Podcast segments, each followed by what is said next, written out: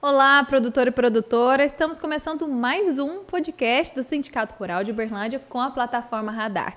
Eu sou a Lorena Carrijo e aqui comigo temos a Ana Lenati, que ela é estrategista-chefe da Germinário. Oi, Ana. Oi, Lorena. Bem-vinda novamente. Obrigada. o Vinícius Gomides, que é empreendedor. Oi, Olá, Vinícius, tudo noite. bem?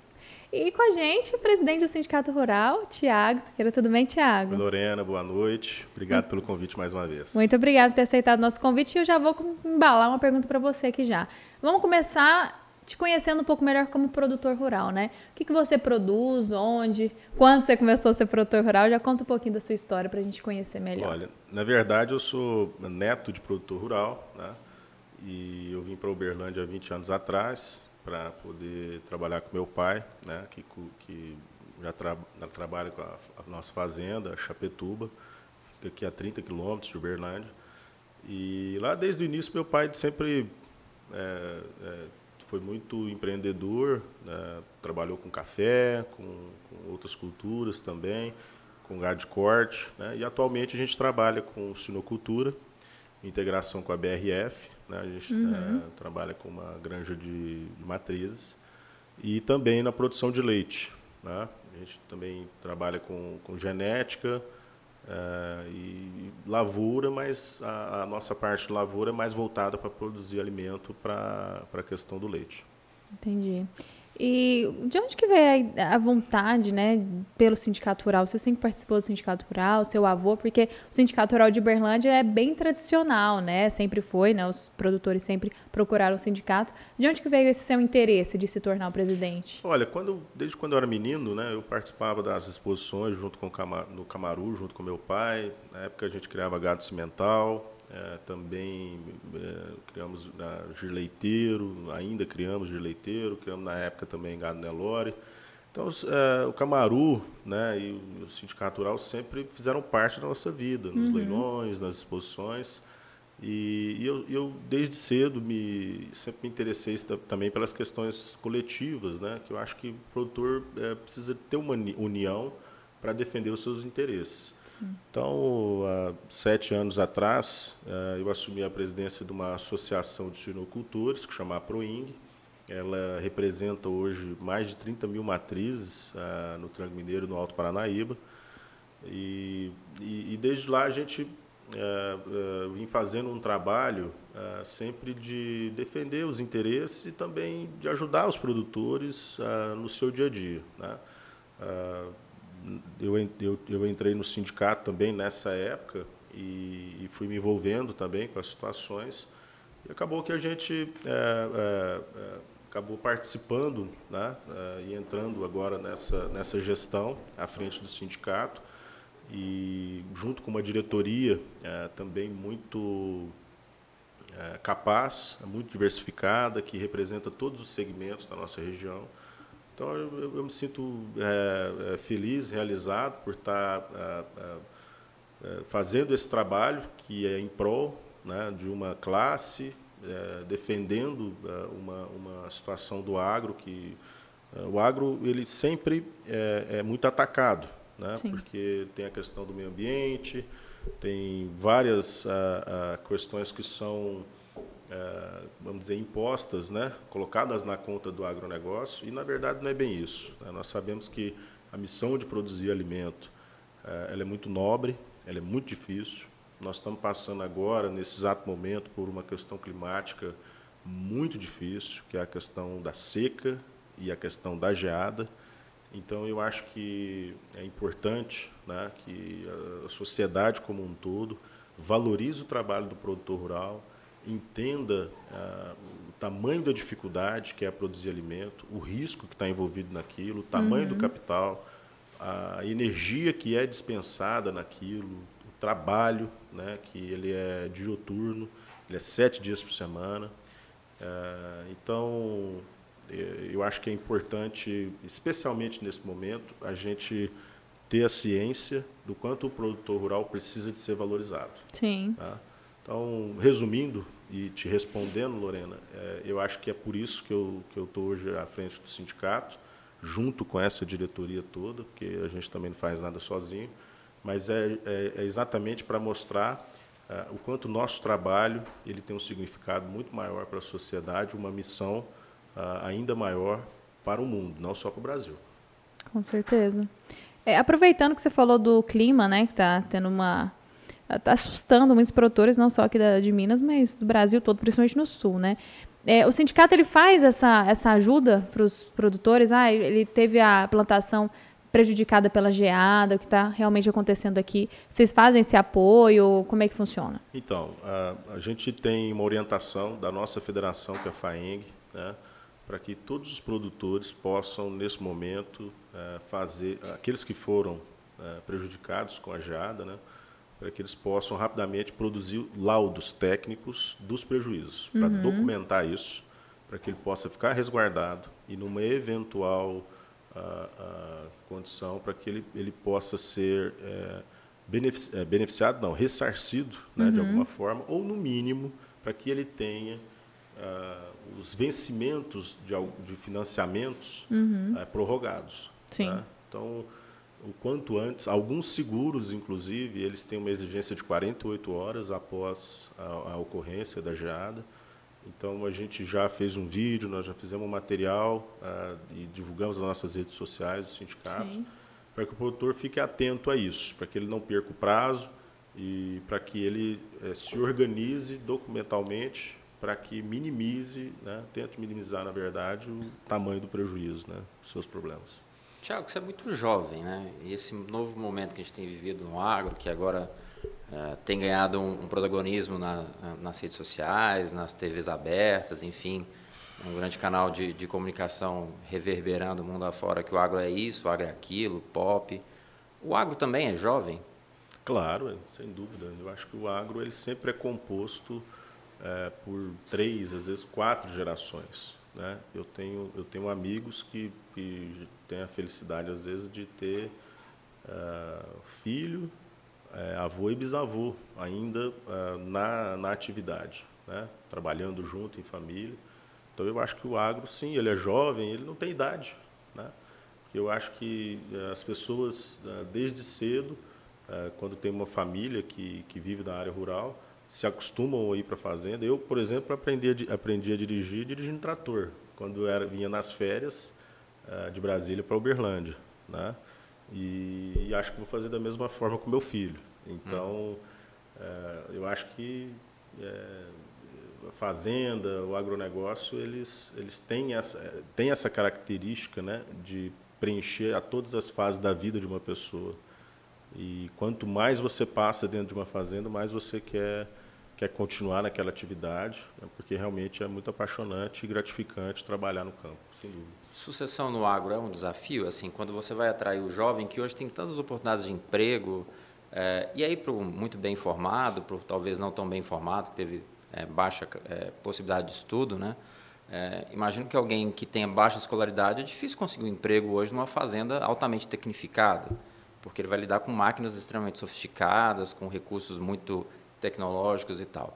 É, é, fácil atrair essa mão de obra para o setor jovem? É fácil o jovem se interessar em trabalhar numa fazenda, morar na fazenda, viver o dia a dia do agro? Olha, eu acho que são, são duas coisas, né? Uma questão sucessão, outra questão uhum. da mão de obra. E falando primeiro da sucessão, o que eu entendo é o seguinte: uh, aquela, aquela uh, fazenda, aquela, aquele empreendimento rural que não se organizar, que, que não profissionalizar, que não buscar aumentar a produtividade, que não tiver uso de tecnologia, realmente vai ficar muito difícil de atrair tanto uma sucessão quanto uma mão de obra de qualidade. Tá? Que as pessoas hoje estão acostumadas a, ter internet, a ter uma locomoção mais fácil, a ter acesso. Né?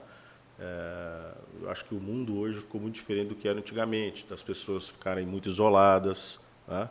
E, e as oportunidades hoje, é, elas também são, são maiores. Né? Então, para a gente poder ter uma. poder atrair tanto a sucessão da, da, da, família. Porque é uma forma de atração é. mesmo, né? Você, Sim. É simplesmente eu tenho uma fazenda que meu filho vai trabalhar nessa fazenda, né? É claro. Ele, ele tem, tem que se sentir atraído pelo trabalho do pai, né? E por tudo que está acontecendo ali. Igual você, igual você falou, você foi inserido ali, dirigindo trator, e isso foi te criando uma paixão, né? Acho é, que tem que ter e, isso. E, né? também é importante que você tenha uma visão de futuro, né? Saber Sim. que a, a, aquela fazenda, aquele empreendimento, seja uma produção de leite, seja uma agricultura, aquilo vai ser o seu sustento no futuro. Uhum. Então, eu acho que esse é o, é o ponto principal. A pessoa tem que ver, uh, tem que, tem que entender, enxergar longo prazo naquele projeto. E é assim também com mão de obra, porque as pessoas é, capacitadas, as pessoas que têm competência para poder trabalhar e, e, e, produzir, elas também pensam, é, de certa forma, pelo menos no mínimo a médio prazo. Então as pessoas não querem ficar mudando de fazenda para fazenda, elas querem encontrar um lugar bom de se morar, que tenha segurança, e isso é muito importante no campo, que se tenha realmente um lugar seguro para que o, o, trabalhador possa é, ficar tranquilo né, com a sua família. Uh, ou, no, ou se ele mora na cidade, para que ele tenha um transporte que também não seja tão sofrido como, como às vezes tem uma distância muito longa a ser percorrida diariamente. Né? Então aí a importância também desse empreendimento uh, de, de, estar bem localizado, né? ou que tenha uma boa estrutura de casa e, e de moradia. E, e, eu acho que o ponto principal é esse, é, é ter condição de atrair as pessoas para dentro do negócio. Né? E, nem, é, e nem, não é sempre isso que a gente percebe. A gente vê, às vezes, ah, pessoas ali lutando com o empreendimento, com, com, com o seu negócio, com a sua fazenda, e às vezes queixam porque não arruma mão de obra, porque não tem uma sucessão, os filhos não querem, querem ir para a cidade, mas, mas por que exatamente? Porque aquilo ali realmente não está mostrando, ah, às vezes, um caminho de futuro para as pessoas. Eu acho que isso é que precisa de ser repensado, e existem várias formas uh, de se contornar isso. Uhum. Né? Eu acho que é através da assistência técnica, é através de uma série de, de medidas, né, de, de, de fatores que podem ser tomados para que aquele negócio possa realmente prosperar e trazer uh, uh, toda essa convergência né, de, de atrações, na verdade. Ah, até uma curiosidade minha, assim, quanto vocês vão buscar a mão de obra? É, que às vezes você perde uma mão de obra que, poxa, não quero trabalhar mais na fazenda, eu quero trabalhar na cidade. Então ele deixa de ser um empregado rural para né, ser um empregado urbano ou, enfim, né, um profissional da cidade. É, quando você vai buscar a mão de obra, onde vocês buscam? Qual é o trabalho do sindicato rural em auxiliar o produtor nisso? Ou ele tem algum papel nisso? Porque deve ser bem desafiador, né? Você buscar um, um uma, uma... Mas volta, o que, que você sugere? Bem desafiador, dá para cortar daí. Tá. Porque deve ser bem desafiador, né? Você é, buscar um, alguém que vai trabalhar na sua atividade é, de sinocultura ou na produção de leite, que não, às vezes não foi treinado, que você tem que treinar essa pessoa e tudo mais. Como que se recruta e o sindicato rural, ele apoia, hoje o sindicato rural de Uberlândia apoia o associado em encontrar essa mão de obra? É, um, do, um dos gargalos mais é, é difíceis, né, vamos dizer assim, realmente está nessa questão da, da, oferta de mão de obra, porque geralmente as boas pessoas já estão empregadas. Tá? Então, o, a, o que eu costumo dizer é que assim, não é o sindicato, não é uma empresa terceirizada que vai resolver, às vezes, o problema de mão de obra de uma determinada empresa ou de uma determinada fazenda. É preciso que olhe para dentro, né, se analise para ver se, de fato, existe uma remuneração de acordo com o mercado, tá? É, para ver se, se, se às vezes não começa por aí o problema. O agro paga bem? Olha, é, é, difícil dizer, né? Porque a gente tem, acho que, funções que paga bem, né? talvez outras nem tanto. Tá? Mas eu acho que o agro, é, como empregador, né, tem, tem um, cumpre um papel muito importante para a sociedade. Uh, mas eu acho que, que, que é importante das, das empresas é, é, e das fazendas, né, dos, dos, dos produtores rurais, é, olharem para os seus vizinhos, para os seus, é, seus pares e, e, entenderem por que, que não conseguem essa mão de obra né, e responder essa pergunta. Porque se o seu vizinho às vezes consegue e você não consegue, talvez tenha alguma coisa dentro do seu sistema é, que não atrai as pessoas ou que às vezes até atrai, mas não consegue reter. Né? E o ideal é que a gente tenha um, um modelo de, de, de, gestão dentro da propriedade que atraia as pessoas boas. Né? Então, isso que eu costumo dizer. E eu acho que uh, o sindicato, é claro que ele pode auxiliar nisso, mas também a gente não tem uh, uh, o poder né, de fazer com que uh, uma determinada pessoa de, de boa qualidade. É porque o grande fato é o seguinte, Vinícius. A, pessoa que tem uma boa referência de trabalho, que tem experiência, essa arruma um emprego muito fácil. Né? Isso em qualquer setor, Em né? qualquer setor. Então, eu acho que o, o, sindicato, o que ele sempre tem que fazer, que é o que a gente faz, é estar é, é tá conduzindo as pessoas para o início do mercado de trabalho. Né? Esse é o, acho Treinar que, a mão de obra e informação. Eu acho é, que esse acho que é importante destacar, é a parte esse inicial. Trabalho, esse trabalho educacional do sindicato, ele Exato. já existe há muito é. tempo. Inclusive, nós temos um projeto sendo feito junto do sindicato com a Agritap, com a Associação de Granjeiros do Triângulo Mineiro Paranaíba, para montar dentro da nossa estrutura do Parque do Camaru um centro de formação de mão de obra. Legal. É, é, da, é um dos projetos nossos dessa gestão. Legal. É, o Vinícius perguntou sobre os jovens, né, no, no agro, se o jovem, se, se, o agro tem idade. Eu queria perguntar outra coisa. Você sentiu que tem mais mulheres no agro hoje em dia, não só como produtoras, mas também como profissionais, né? A gente tem um especialista do radar que é o Justino, ele é, é engenheiro agrônomo, e eu perguntei para ele que ele dá aula também. E ele falou que antigamente, na, pelo menos na turma dele, tinham duas mulheres no máximo, e hoje é metade metade. Você sentiu isso? Tem mais profissionais mulheres no? Com certeza. Eu digo até pela questão nossa familiar. É, minhas irmãs hoje também estão inseridas no contexto do, do da atividade rural, gostam. Uh, eu conheço várias famílias em que uh, o, o, a sucessor, né, no caso, é uma sucessora e toca muito bem a atividade. Eu acho que a tecnologia ajudou para isso. Sim, eu acho que o avanço da, uh, do agronegócio no Brasil como um todo Uh, tem permitido isso também às mulheres. Eu acho que, na verdade, as mulheres elas vêm ocupando espaço não só no agro, né? Sim, acho que em todos né? os, os, mercados. E, e, essa é uma questão natural que ocorra mesmo, pela formação, pela mudança da, da, da sociedade como um todo. Uhum. E, e, eu acho que essa visão feminina ela também traz uma sensibilidade muito maior e ela proporciona talvez uma leveza maior uhum. tá, no dia a dia da, do trato uh, da gestão, e eu acho que, que realmente é uma coisa muito positiva. Eu vejo isso de forma muito interessante e espero que realmente isso continue acontecendo, porque acho que ganha a sociedade como um todo e ganha também o Brasil. Concordo Thiago, plenamente. Você falou um pouco, assim, colocou um pouco de ênfase sobre a necessidade de oferecer segurança nas moradias, né, das famílias que moram na sua fazenda. Isso é um problema na nossa região? O meio rural é, é inóspito, é perigoso? É... Olha, na, na, verdade, a questão da segurança pública é um problema do Brasil como um todo. Né? Nós temos uh, problema, uh, no meu ponto de vista, que ele é, ele é sério, diferente de outros, outros países, até por conta da nossa legislação, que é muito ineficaz, do nosso sistema judicial também, do nosso sistema carcerário. Né? Uh, e o campo ele é mais vulnerável do que a cidade, porque você tem mais extensões, uh, ele é escuro, você tem lugares remotos. Né? Uhum. Então, e tem muita então riqueza lá também, né? tem, ativos é? de, tem ativos de alto valor. Né? Sem dúvida, com certeza. Então a gente tem uh, inúmeras ocorrências que, que, que eh, sempre tem né, na nossa região. a Polícia Militar tem feito um trabalho muito importante né, e, aliás, Uh, o Sindicato Rural tem uma ponte junto com o, a nona RISP, que é o, o comando aqui da, da, região toda que nós temos, através do comandante Fernando.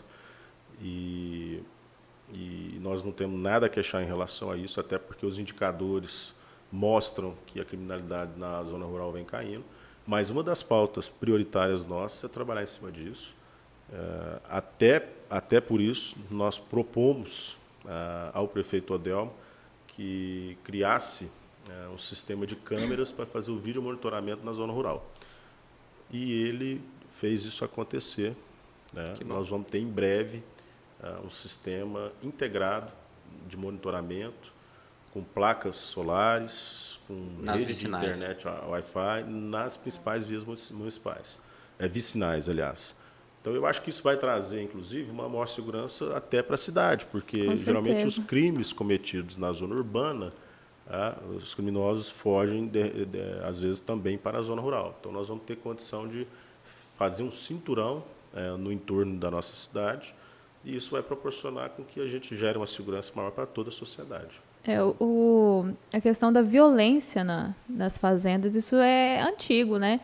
E um infeliz exemplo foi o, o Lázaro, né? Que todos os crimes dele foram em fazendas e, e chácaras. Então, isso mostra como as pessoas estão ali, independente do tamanho da fazenda. Claro que uma maior tem uma segurança um pouco melhor, mas é, eles estão muito vulneráveis né, no campo. Sem dúvida. Eu acho que é, esse caso que você citou, triste, né? Esse triste caso, ele mostra que nós somos muito vulneráveis ainda. Sim. E esse tipo de iniciativa, assim como também o investimento da, da, do próprio Estado né, em ter mais efetivo policial, as emendas parlamentares que a gente tem recebido dos nossos deputados para poder também investir em novas viaturas. Né, é um conjunto de ações que vai fazer com que a gente possa proporcionar à nossa região, à nossa cidade, uma maior segurança na zona rural.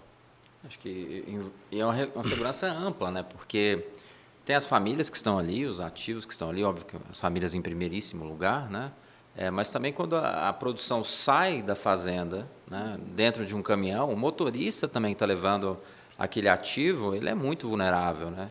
E uma coisa que, pelo menos assim, poxa, a gente trabalha nisso há, há alguns anos, era, era raríssimos os casos de roubo de carga de farelo de soja, de milho, Hoje é comum, né? Infelizmente é comum. É, tá levando tesouro ali, né? O, é, assim, os valores ah, mudaram muito, é, né? Até o fato, até o próprio fato que o Vinícius né, colocou da grande mídia dar destaque para o agro hoje, uhum. quer dizer, atrai, né? Atrai, né? Porque sem falar, porque o preço subiu, porque a, valor, né, a desvalorização cambial gerou mais renda, então assim, isso também acaba atraindo. É. Na venda de um caminhão de milho de uma fazenda para outra, aquele transporte está em risco, né? Com e, certeza. E, e, esse associativismo que se dá através do sindicato rural, vocês abarcam isso também? Vocês apoiam o motorista? Tem algum tipo de cuidado ou zelo ou programa de apoio ao transporte dessas mercadorias? Olha, a gente não tem uma coisa específica dessa forma. O que a gente faz é trabalhar de uma forma geral, uma política pública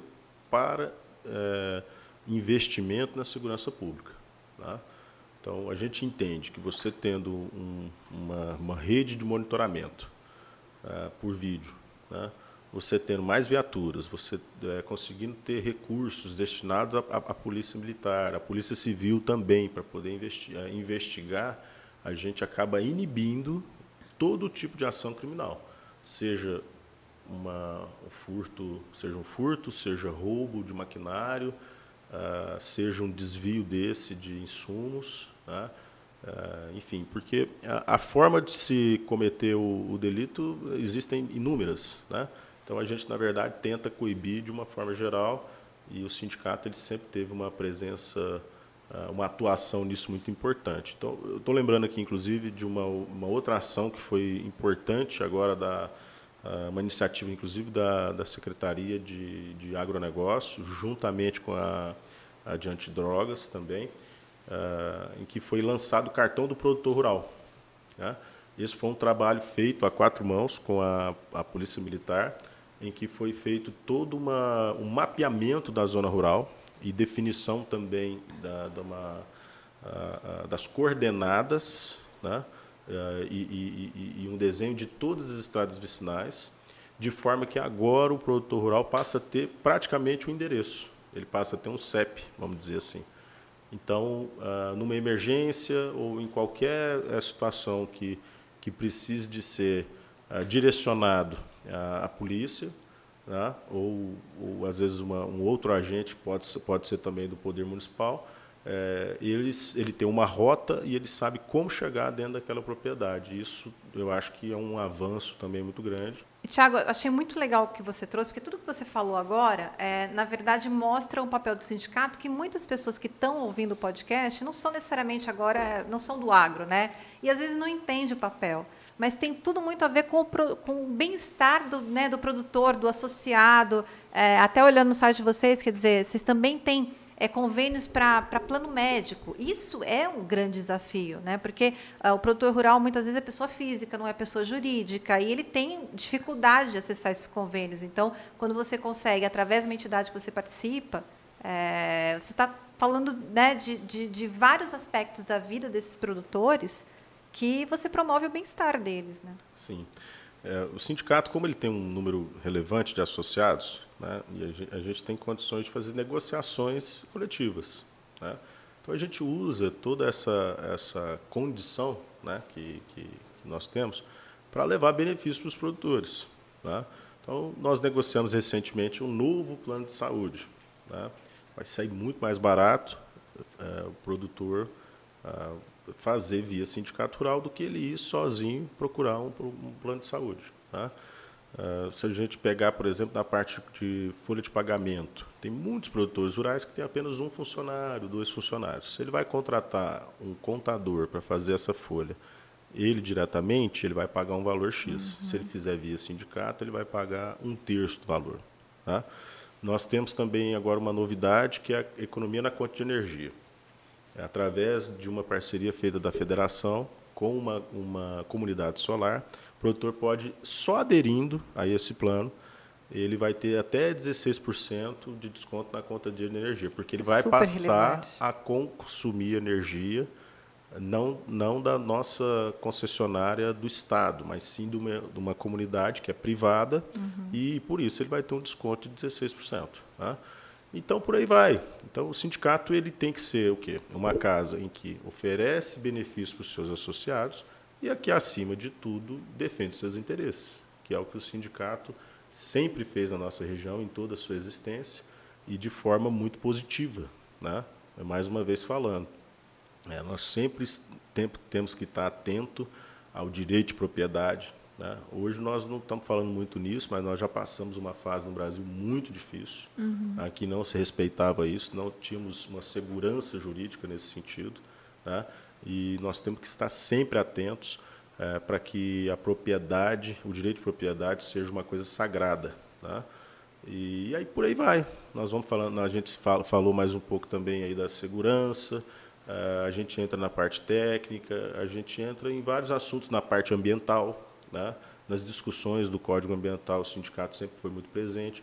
E hoje a gente auxilia, nós estamos presentes, temos cadeiras em todos os órgãos ambientais também, estamos defendendo as, as pautas, sempre com muita responsabilidade, também olhando o lado do meio ambiente. Tá?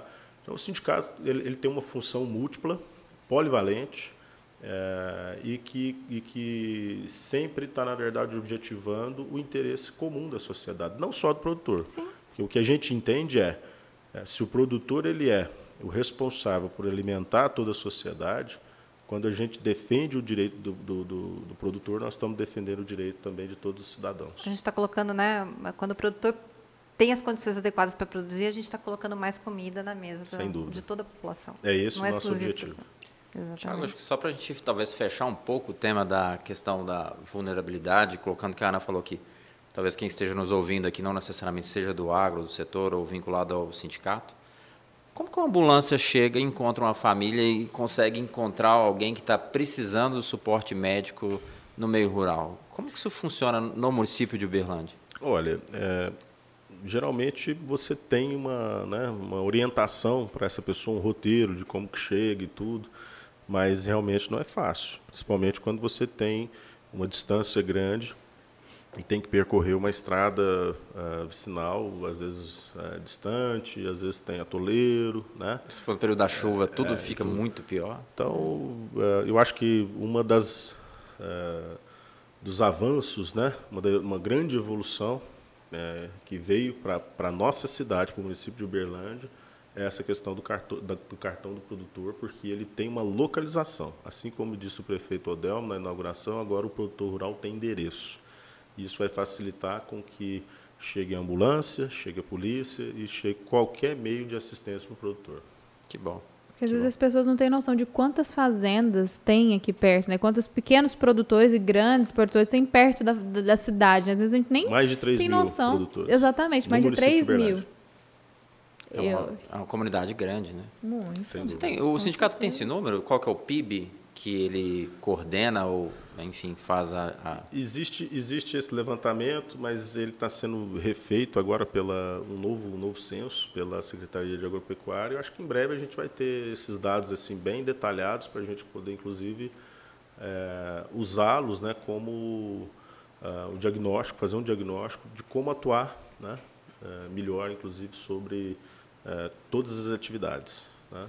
Mas o PIB agropecuário de Uberlândia, de qualquer forma, está entre os 10 maiores Sem do dúvida. Brasil. Né? Tá... E da agroindústria também muito grande, né? porque o que a gente costuma dizer, às vezes a gente não Porteira tem... Porteira para dentro. Às vezes a gente não tem uma produção, talvez, no município muito relevante em determinada cultura, mas nós temos uma indústria que fomenta Sim. aquilo na nossa região como um todo. E essa é a característica importante da nossa cidade, né? que ela sempre ela é um polo que, que alimenta uh, uma região muito grande. Né? Por isso, Uberlândia hoje é uma cidade tão próspera né, dessa e, forma. E novas indústrias sempre procurando Uberlândia, né? A gente recebeu o Xandão aqui, ele falou, né? O Alessandro. é, ele falou da CJ, né? Que chegou para Uberlândia tem pouco tempo. A Poleng também chegou tem pouco tempo. Então, as indústrias sempre estão procurando Uberlândia. E eu acho interessante, a gente falou aqui antes de começar o podcast, que essas empresas grandes procuram o sindicato, né? Quando precisa de ajuda, de achar produtores, né? Como que funciona essa ponte, assim, do sindicato com essas indústrias? É, o sindicato ele é o elo entre o produtor e a indústria. Então, a gente está sempre facilitando né, o trabalho da indústria, uh, buscando solucionar suas demandas né, e trazendo oportunidade também para os produtores. Né? Então, Sim. a gente faz isso com a indústria de laticínios, com a indústria da suinocultura, da avicultura. A gente tem dentro do sindicato as associações que representam os produtores integrados né, da nossa região. Uh, nós já tivemos, inclusive, associações lá do Novilho Precoce, precisamos retomar isso, a questão também dos agricultores né, uhum. né, dentro do, do, sindicato. Nós temos lá dentro, hoje, do Parque do Camaru também, a presença do pessoal do Hortifruti, que eles, inclusive, fazem hoje uma seleção e uma, uma um direcionamento também... Uh, ah, de verduras, legumes, enfim. É, então, o sindicato ele é, ele é esse elo.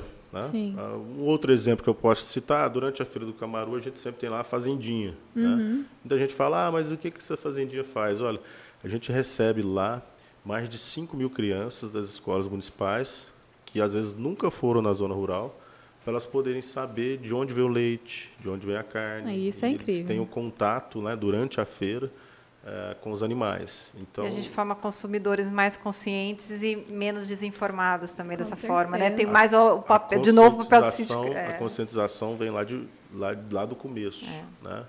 E acho que é assim que a gente vai conseguir constituir uma sociedade que consiga realmente, que possa, na verdade, valorizar o trabalho dessa classe que é, passa por tanta dificuldade. Está sendo, hoje, talvez, um pouco mais valorizada, em função inclusive é, de toda a demanda de alimento que o mundo tem. E da mas forma como assim, não parou na desculpa, é. né, tocar nesse tema, mas assim a gente não quer não quer falar de né, pandemia, Sim. mas assim e a forma como o agro realmente não parou, né? O Sim. alimento não chegou, não houve disrupção na nessa cadeia. É, é uma coisa essencial, né? Então eu acho que assim se deixar de acontecer isso, aí realmente complica, né? Então uh, eu nem nem costumo falar muito isso, ah, porque o agro não para, o agro não para, mas na verdade não pode parar, né?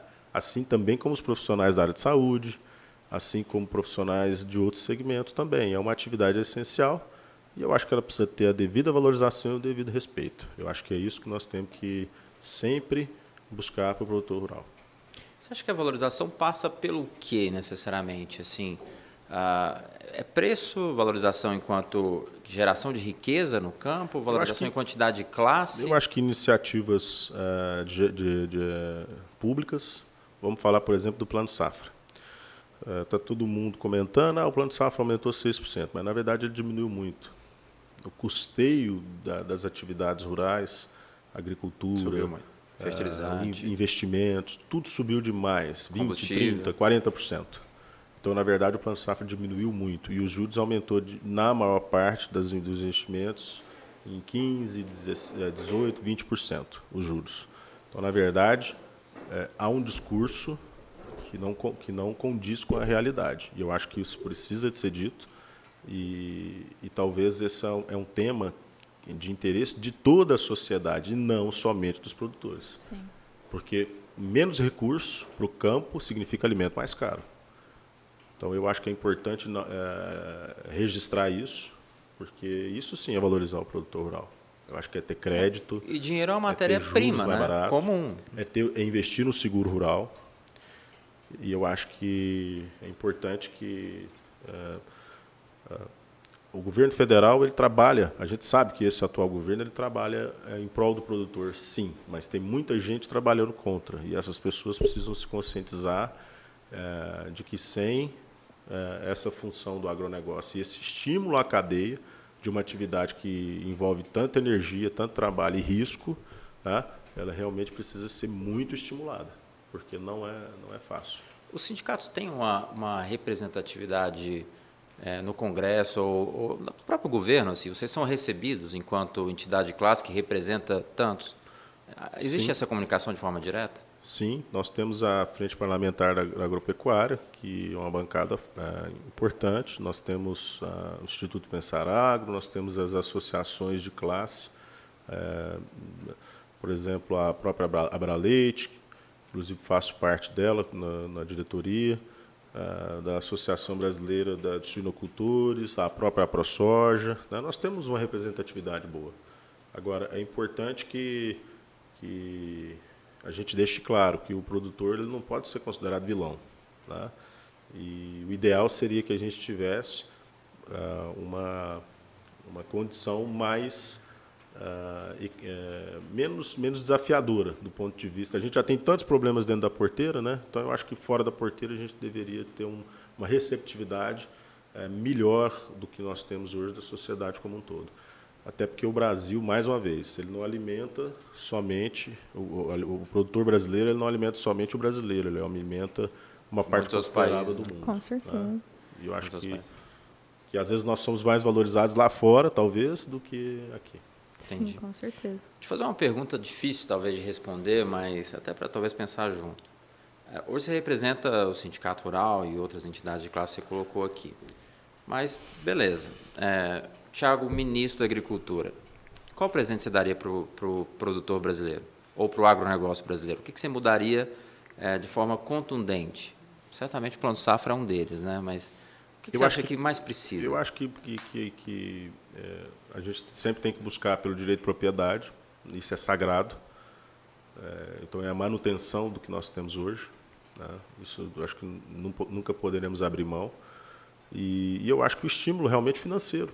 Eu acho que a gente deveria ter linhas de créditos ah, com juros mais, mais baixos, a gente deveria ter uma ampliação ah, dos limites de cada linha de financiamento também, ah, se você pegar hoje o Inovagro, que é uma linha importantíssima para investimento, ela é 1 milhão e 300 por CPF. Eu acho que é insuficiente, dado ao Toda que encareceu todo o custo de investimento, maquinário também. Se a gente pegar o custo ah, do que aumentou um trator, uma colheitadeira, né, é muito, percentualmente, é muito maior do que, do que já foi. Então, eu acho que talvez assim, se eu pudesse hoje fazer um pedido à nossa ministra, eu faria que, é, que a gente tivesse no, uma correção desse plano de safra, ah, no mínimo de uns 30%, 40% acima, e que aumentasse os prazos, carências e que diminuísse os juros. Acho eu que acho... seria talvez, ah, não presente,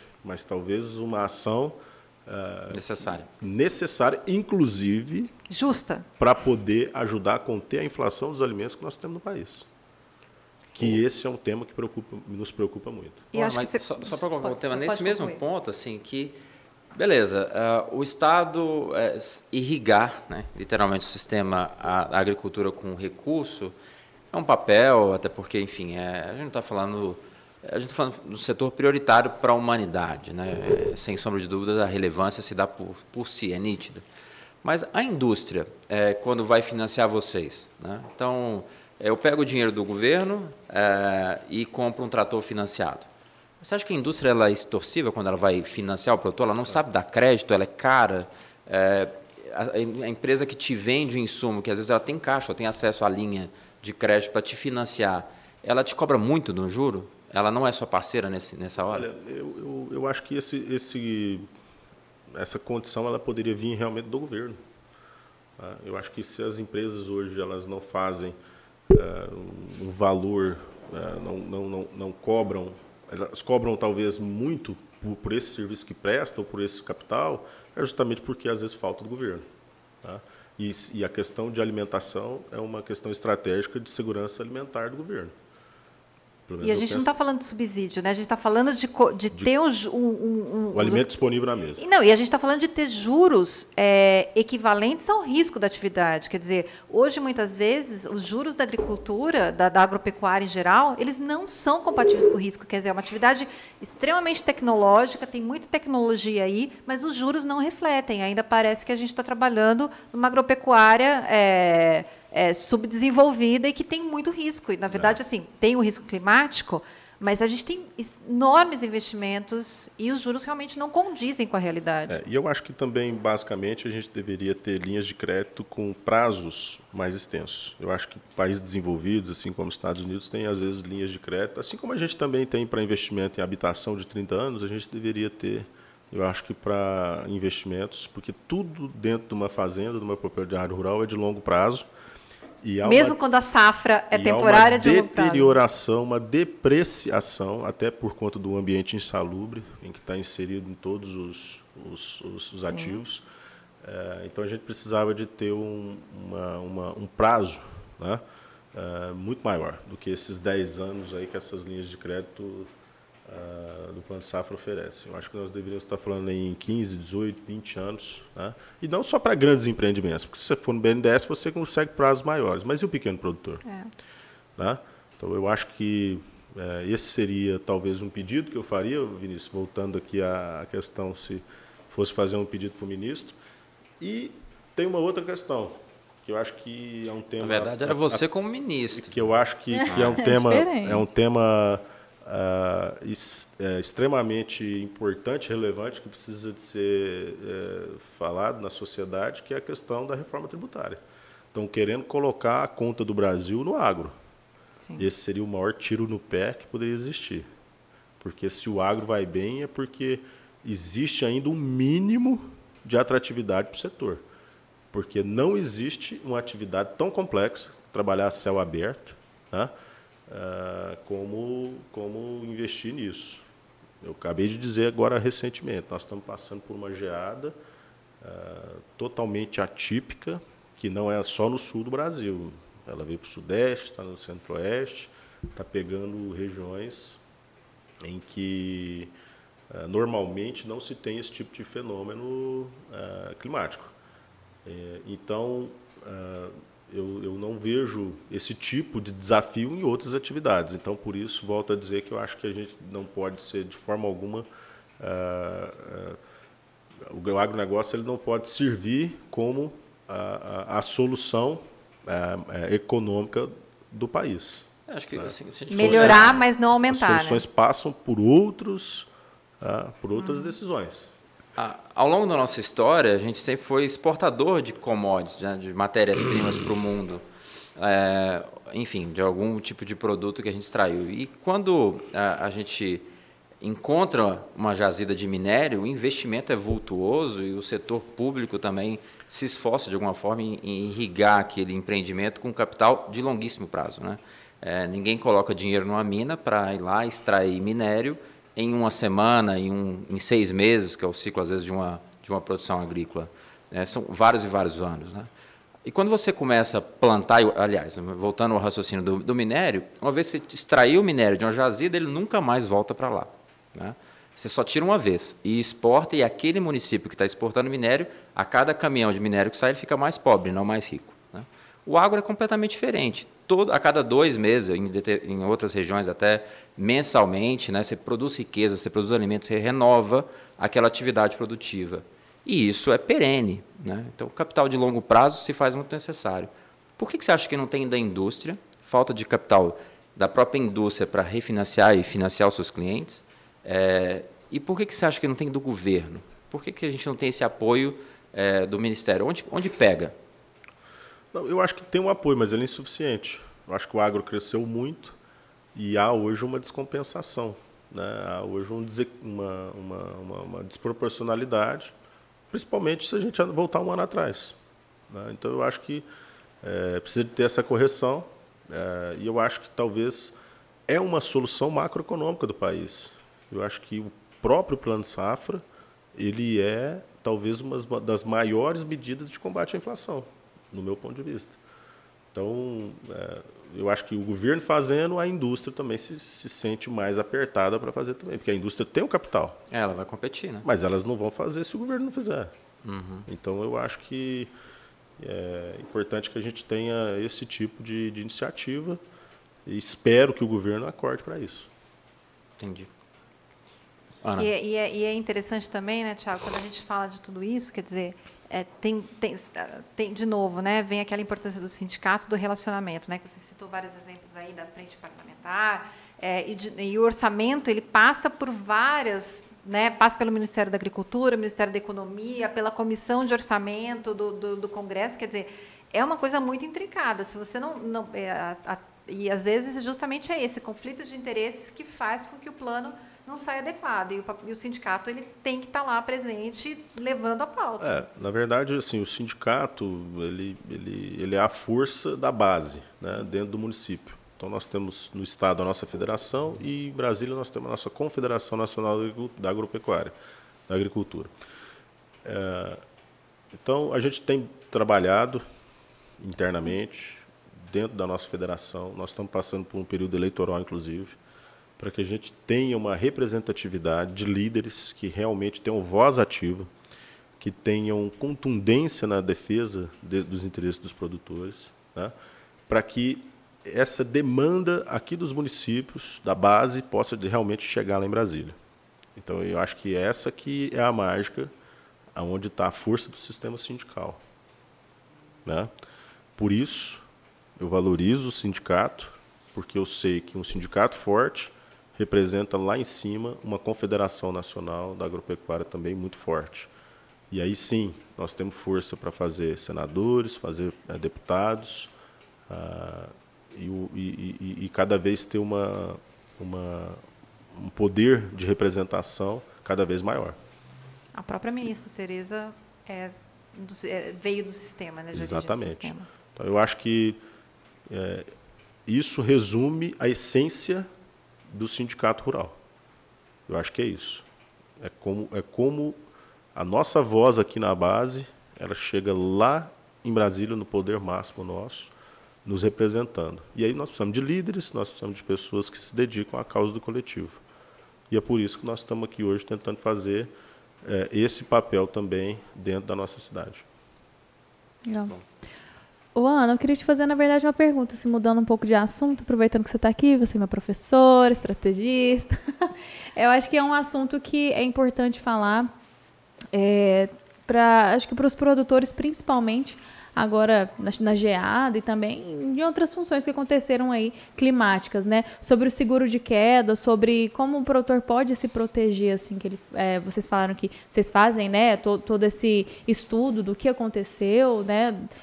Como é que o produtor realmente pode se proteger assim, tendo seguro? Então, é até interessante porque hoje em dia a gente, é, isso está até mais é, disponível para o produtor, né? O que a gente chama de ferramentas de hedge, né, que é uma palavra em inglês que nada mais né, do que uma proteção do que um seguro, uhum. é, ele serve tanto para o pro produtor que está na, na né, produzindo o grão, uhum. né, ou, ou né, geralmente é, é, grão, ainda a gente não tem é, muitas formas a gente fazer um head direto, mas, por exemplo, a cadeia de hortifrutis, uhum. mas quanto aquele da, da ponta da proteína animal, digamos assim. Então, é, esse produtor aqui, ele quer se precaver da queda da cotação do produto dele. Né? Ele teve um custo de produção, ele geralmente é, travou o custo dele, então agora ele quer negociar o produto dele, uhum. é, aproveitando os melhores preços, mas ele tem medo, né? Se, por exemplo, é, é, por exemplo, eu negocio agora, esse produto sobe, uhum. É, eu estou perdendo, então ele pode participar dessa alta. E no caso do consumidor, de, de né, do consumidor ou do milho ou do farelo de soja, na verdade o objetivo dele é o contrário, né? Ele quer travar o custo dele no máximo. Uhum. E aí, se, se cair o produto, ele gostaria de participar dessa queda para ele não ficar é, Tiago quer travar no mínimo. Deus, Deus, te livre disso, né, Tiago? Mas ele, ele, não pode perder a competitividade. Sim. Então a ideia é, se você tem é, uma, uma, você tem uma avaliação é, do seu mercado, você é, tem um entendimento do que você acha que, a, que, são as tendências, né? ou com a ajuda do consultor, ou mesmo pela própria experiência uhum. que, a, que a empresa tem, é, é, importante que hoje a gente tenha as ferramentas a um custo muito mais acessível É, e a gente desmistifica que é só, só os grandes podem se proteger, Sim, ou, exatamente. né, ou que commodities, independentemente, é, né, você só negocia volume, você não consegue, você não consegue é, conseguir boas negociações se você não está falando de volume. Então, é, é, na verdade, é, tem essas ferramentas, elas são parte de uma estratégia de gestão de risco e uma parte da, da, da, da gestão da própria, do próprio custo de produção. Tiago, você comentou lá atrás que vocês compraram o, ou renegociaram o plano de saúde, compraram o plano de saúde com a força é, da representatividade que você tem, né? que são mais 3 mil produtores, né? É, que representam várias famílias, várias pessoas e tudo mais. São muitas vidas envolvidas no entorno do sindicato rural. Uhum. É, é, mais, é mais fácil comprar plano de saúde de forma coletiva com intermédio do sindicato rural do que comprar fertilizante? Olha, é, hoje tem sido hoje, hoje tem sido um costume, né? A gente tem o hábito de negociar esse tipo de demanda para o produtor, serviço.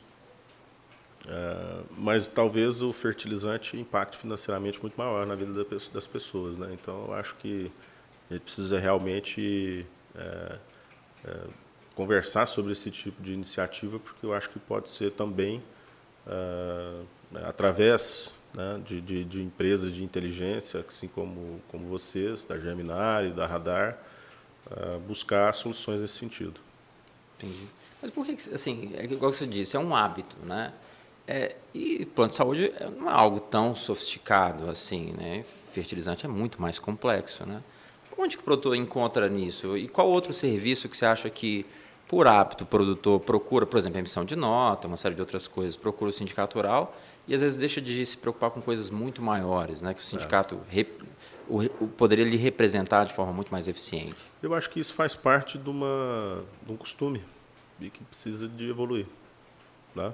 E acho que, que esse tipo de, de iniciativa é o que, na verdade, nós precisamos de levar realmente algo diferente para o produtor. Temos total condições para isso e a gente tem buscado já algumas coisas, tá? Mas uh, às vezes são voltadas uh, para coisas que, que, que, que, já existiam. Né? E a gente às vezes pensa que esse tipo de iniciativa também tem um pouco mais características de cooperativas. Mas a gente tem que analisar toda a questão do ponto de vista legal, do ponto de vista de, de uh, estratégia realmente de negociação, de levantamento dessa, dessa base de, de, de demanda para que a gente possa oferecer isso para o produtor. Né? Eu acho que, hum, que é um pensar caminho. junto, né? Eu acho que é um caminho a ser trilhado. Legal. O, aproveitando o gancho da Ana, é, que você representa produtores e você disse bem, bem, foi muito bem colocada. Somos o elo entre o produtor e a indústria. E o Uberlândia tem uma indústria muito diversificada. Talvez seja um dos sindicatos que representam ah, as, as cadeias mais diversas, né? porque aqui você tem um HF muito forte, você tem a produção de proteína animal, né, seja de carne bovina, suína, aves, enfim, é, de forma intensa, né, intensiva e grande, em escalas muito grandes. Produz leite, talvez não de forma tão relevante, mas industrializa-se muito leite aqui no município. É, industrializa tabaco aqui no município. Uhum. E aqui o Uberlândia ainda distribui alimento para o Brasil todo, enfim, para várias regiões. É, o que, que é mais fácil para você? Coordenar a, a cadeia produtiva ou representar a cadeia produtiva perante a indústria? É difícil negociar com a indústria, é difícil é, intermediar esses interesses dos produtores com a indústria? A indústria é receptiva ao sindicato? Como que é essa relação? Olha, a indústria é sempre muito receptiva ao sindicato. É óbvio que a gente tem momentos ao longo do ano em que as coisas apertam mais. A gente vive hoje, por exemplo, no leite, né, que é histórico o problema de preço de leite. Né? Acho que todo mundo aqui já, já ouviu falar que ah, né, a é indústria é não valoriza o produtor e etc. E tudo. Essa é uma, uma, uma situação histórica. Né? E falava-se, inclusive, que não, quando o leite valer um, não, não valer centavos, ele valer real, aí sim vai ser uma atividade boa. Né? E, na verdade, não é nada disso fato é que o produtor precisa ter eficiência, ele precisa ter produtividade, ele precisa acertar na compra que ele faz, ele precisa ter uma mão de obra boa para ele poder ter menos problemas uh, de dentro da porteira. Tá? E, e, essa negociação com a indústria, ela tem várias, uh, vamos dizer assim, uh, variáveis. Né? Primeiro, o produtor que é maior ele é mais bem remunerado. Existe hoje já uma, uma diferenciação, né? atualmente existe uma diferenciação no preço pago ao produtor. Isso para o leite, para a soja, milho e tudo mais. É, é, né? no caso do leite, especialmente, a diferença é, chega a ser 20%, 30%. Né? Uh, existe um pagamento por qualidade muito importante, né? que pode também chegar a ser Só para o ouvinte entender, assim, o que é um produtor maior? O que é um produtor bem grande, que Olha, ganha mais, e um produtor pro, pequeno? O produtor médio do Brasil produz algo em torno de 250 a 300 litros por dia. Né? E, então, é uma produção... É muito pequena. Muito pequena, né? Uh, então, um produtor acima de, de, de, mil litros de leite já é considerado grande. Entendi. Né? Médio para grande. Né? Então, é, eu acho que os produtores, para poder ter uma remuneração melhor, eles precisam de investir na qualidade, na sua gestão, ter um volume de produção maior. Né? Só aí ele já vai ter uma valorização da indústria muito maior. Né? Agora, é claro que existem determinadas empresas que também, em determinados momentos, fazem uma importação de leite maior do que uh, o que precisaria de fato, né, para realmente pressionar o mercado para baixo.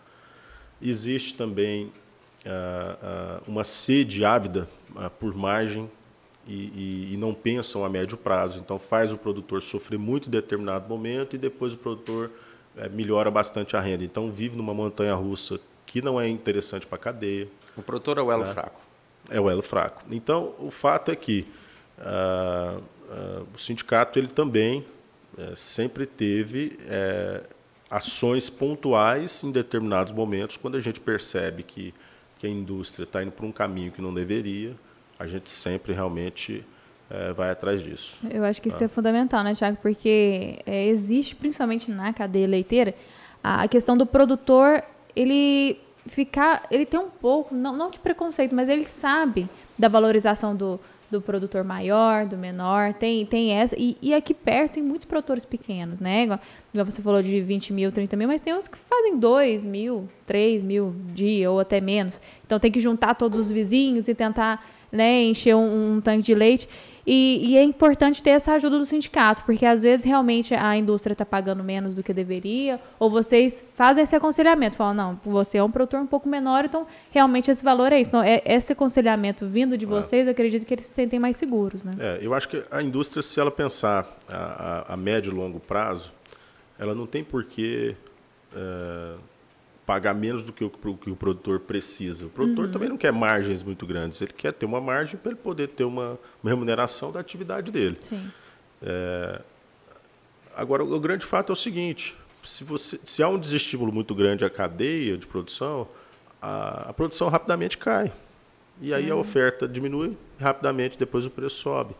Então, eu acho que é muito mais inteligente para a indústria é, ter uma estratégia de preço né? Assim como algumas indústrias têm realmente. Né? Não, não podemos generalizar, dizer que são todas indústrias é, que ficam realmente ali tentando pagar o mínimo para o produtor. Não, tem algumas outras indústrias que pensam em fidelidade, em que querem um leite de mais qualidade, uhum. querem um leite com uma logística um pouco mais facilitada, né? e aí remuneram o produtor um pouco melhor uh, para poder ter essa fidelização.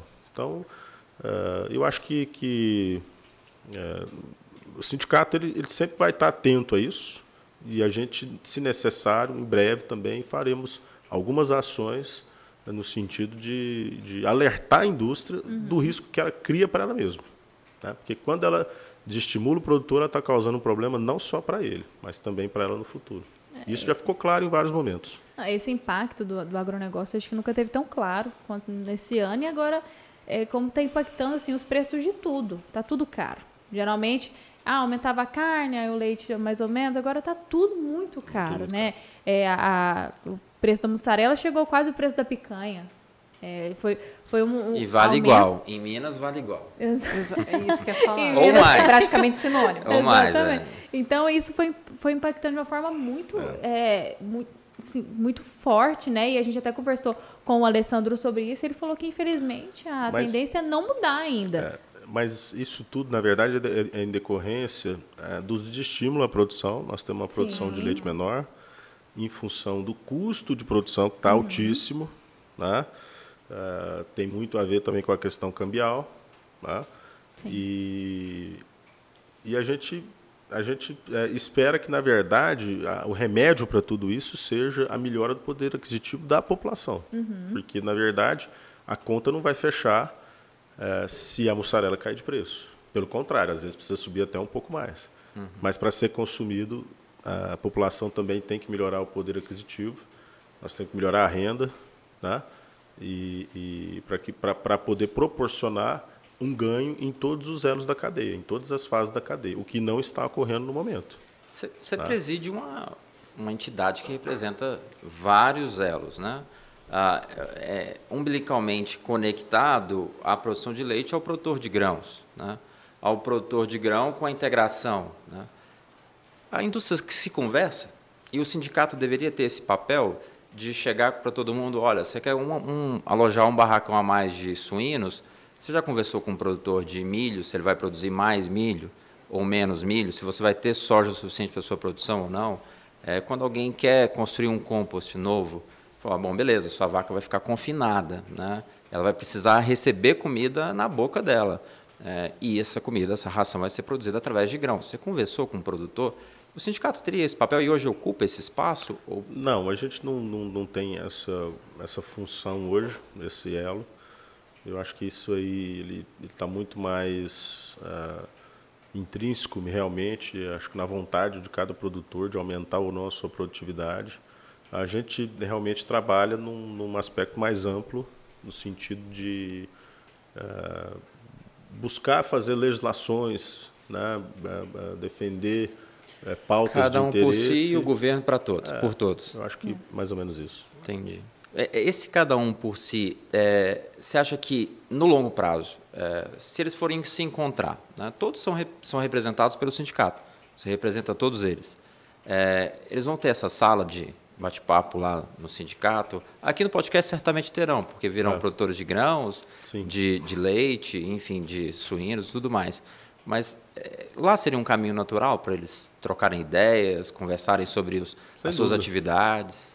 Sem dúvida. O sindicato, inclusive, eh, tem um ambiente eh, total, totalmente preparado para isso. Nós estamos, inclusive, investindo mais na nossa estrutura, nesse sentido também, para o sindicato ser sempre um, um local de troca de informações. Né? Apesar de que o mundo caminha para um formato cada vez mais digital, mas a gente ainda mantém esse, eh, esse elo né, entre, entre todos os produtores. Até por um grande exemplo disso são os leilões que nós promovemos.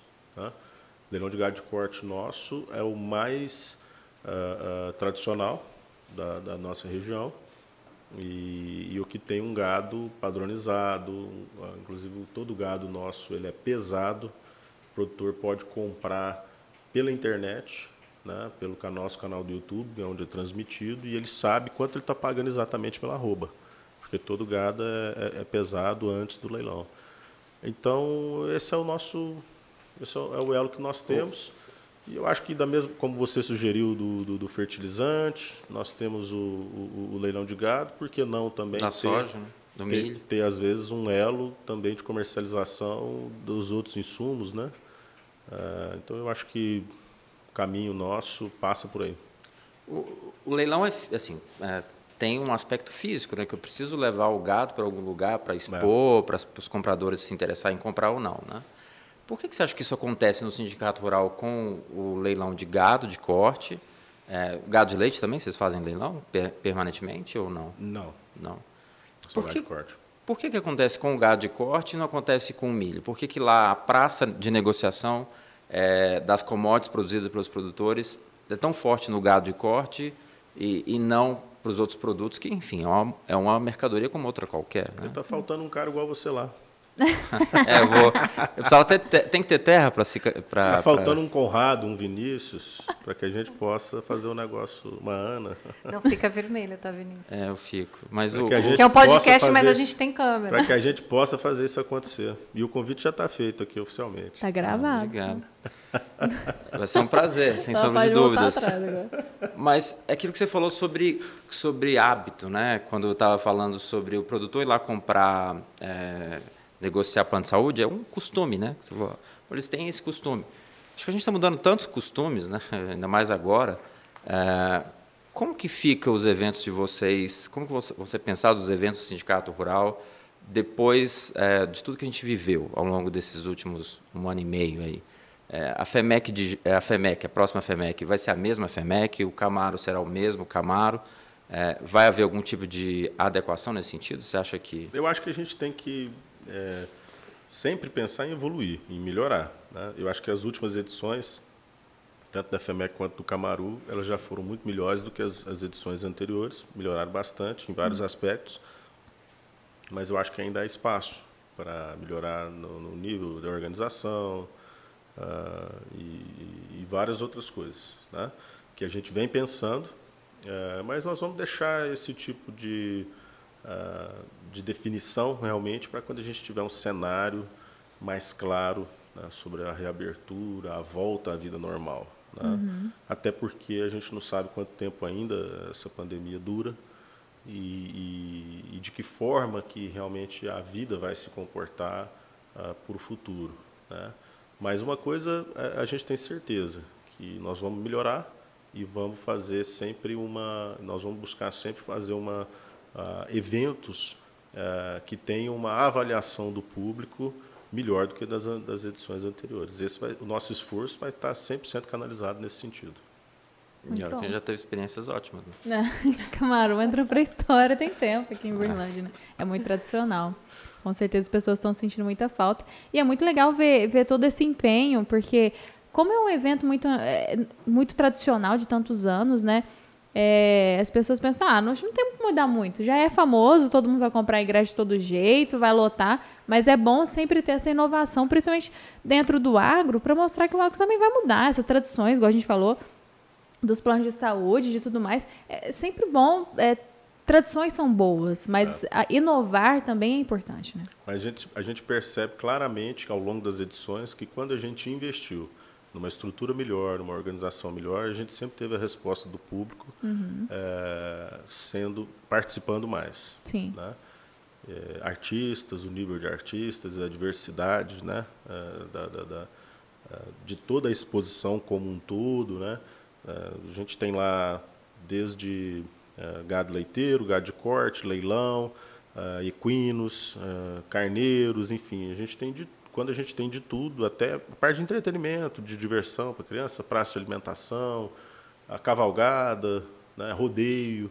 Então, quanto mais diversificado uh, a gente percebe, e mais organizado, a gente percebe que, que a receptividade e avaliação da população, do público, era sempre maior. A gente tem falado, a gente falou né, bastante aqui na conversa, de todo o trabalho do sindicato e dos benefícios. Né? O sindicato de Uberlândia ele é muito empreendedor mas tem uma parte né, que, que, que também vem da, da questão da contribuição do produtor, né? E uhum. como, é que, como é que é isso? Quais, né, a, gente, a gente falou de vários benefícios, né? Esses produtores, para eles terem acesso a esses benefícios, eles têm que ser associados, né? Sim. É, é claro que quando o sindicato tem uma, uma atuação, uma ação uh, política, vamos, vamos falar sobre essa questão das câmeras Sim. na zona rural, do vídeo monitoramento isso atinge a toda a população. Uhum. Né? Mas existem determinadas ações que são específicas para os nossos associados, né? que inclusive é uma forma da gente valorizá-los. Está ali contribuindo anualmente com a nossa entidade. Né?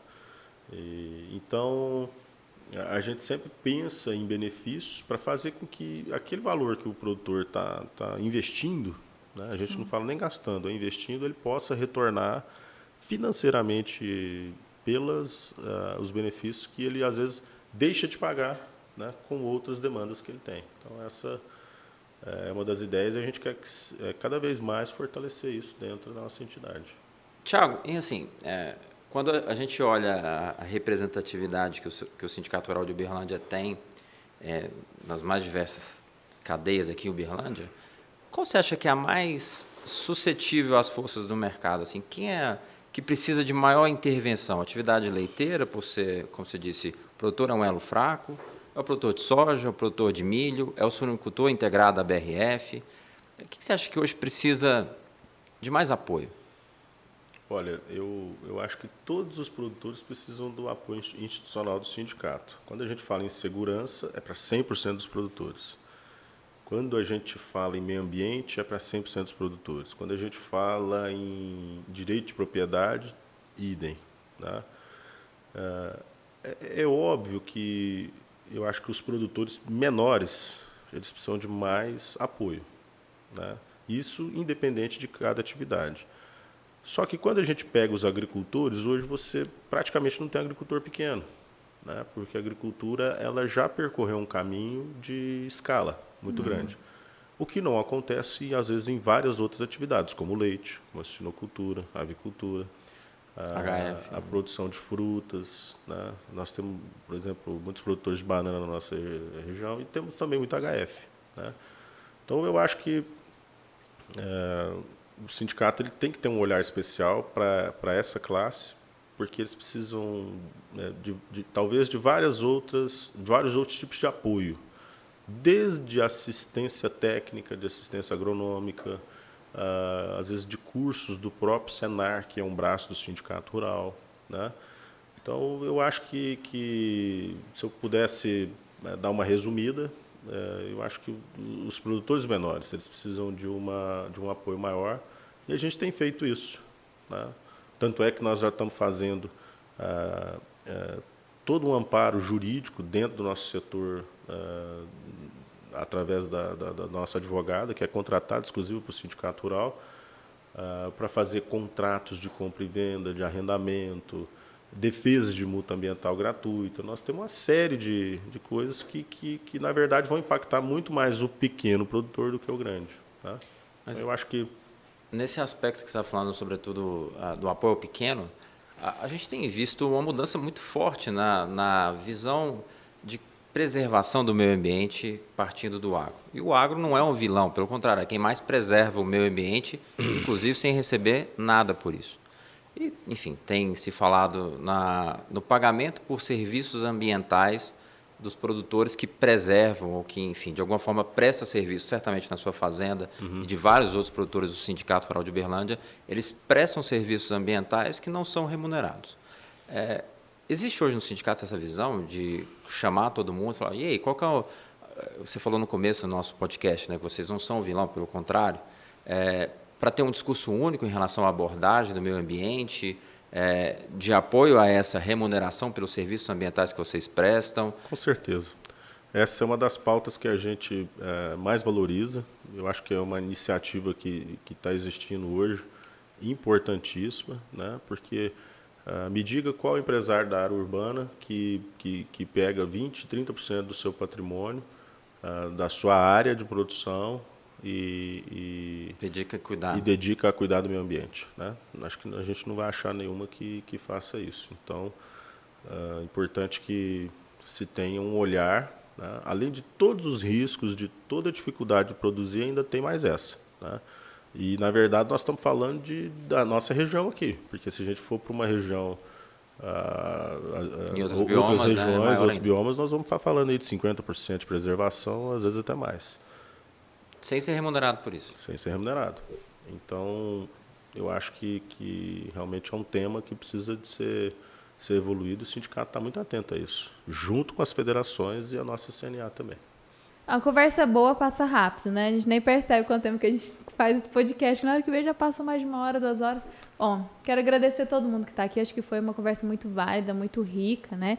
Em informação e também você, você dividiu sua experiência, que é muito bom conhecer não só o presidente do sindicato, mas você como produtor também, né? Ou como você e do sindicato toda ajuda os produtores. Então, muito obrigado por ter aceitado nosso convite, Tiago. Obrigado, Lorena. Eu fico muito grato de estar participando aqui com vocês, de vocês terem é, comprado essa ideia, né, de fazer o podcast com a gente e tenho certeza que nós vamos levar informação uh, valiosa para os produtores, para os nossos ouvintes. Né? Obrigado, Ana. Obrigado, Vinícius. Obrigado, Thiago. Leve o nosso abraço a todos da Radar, da Germinari e, e muito sucesso para todos nós. Obrigada. Obrigada, Thiago. E produtor, produtora também, né? Já vimos que tem muitas produtoras agora. Agora não, tem muito tempo, né?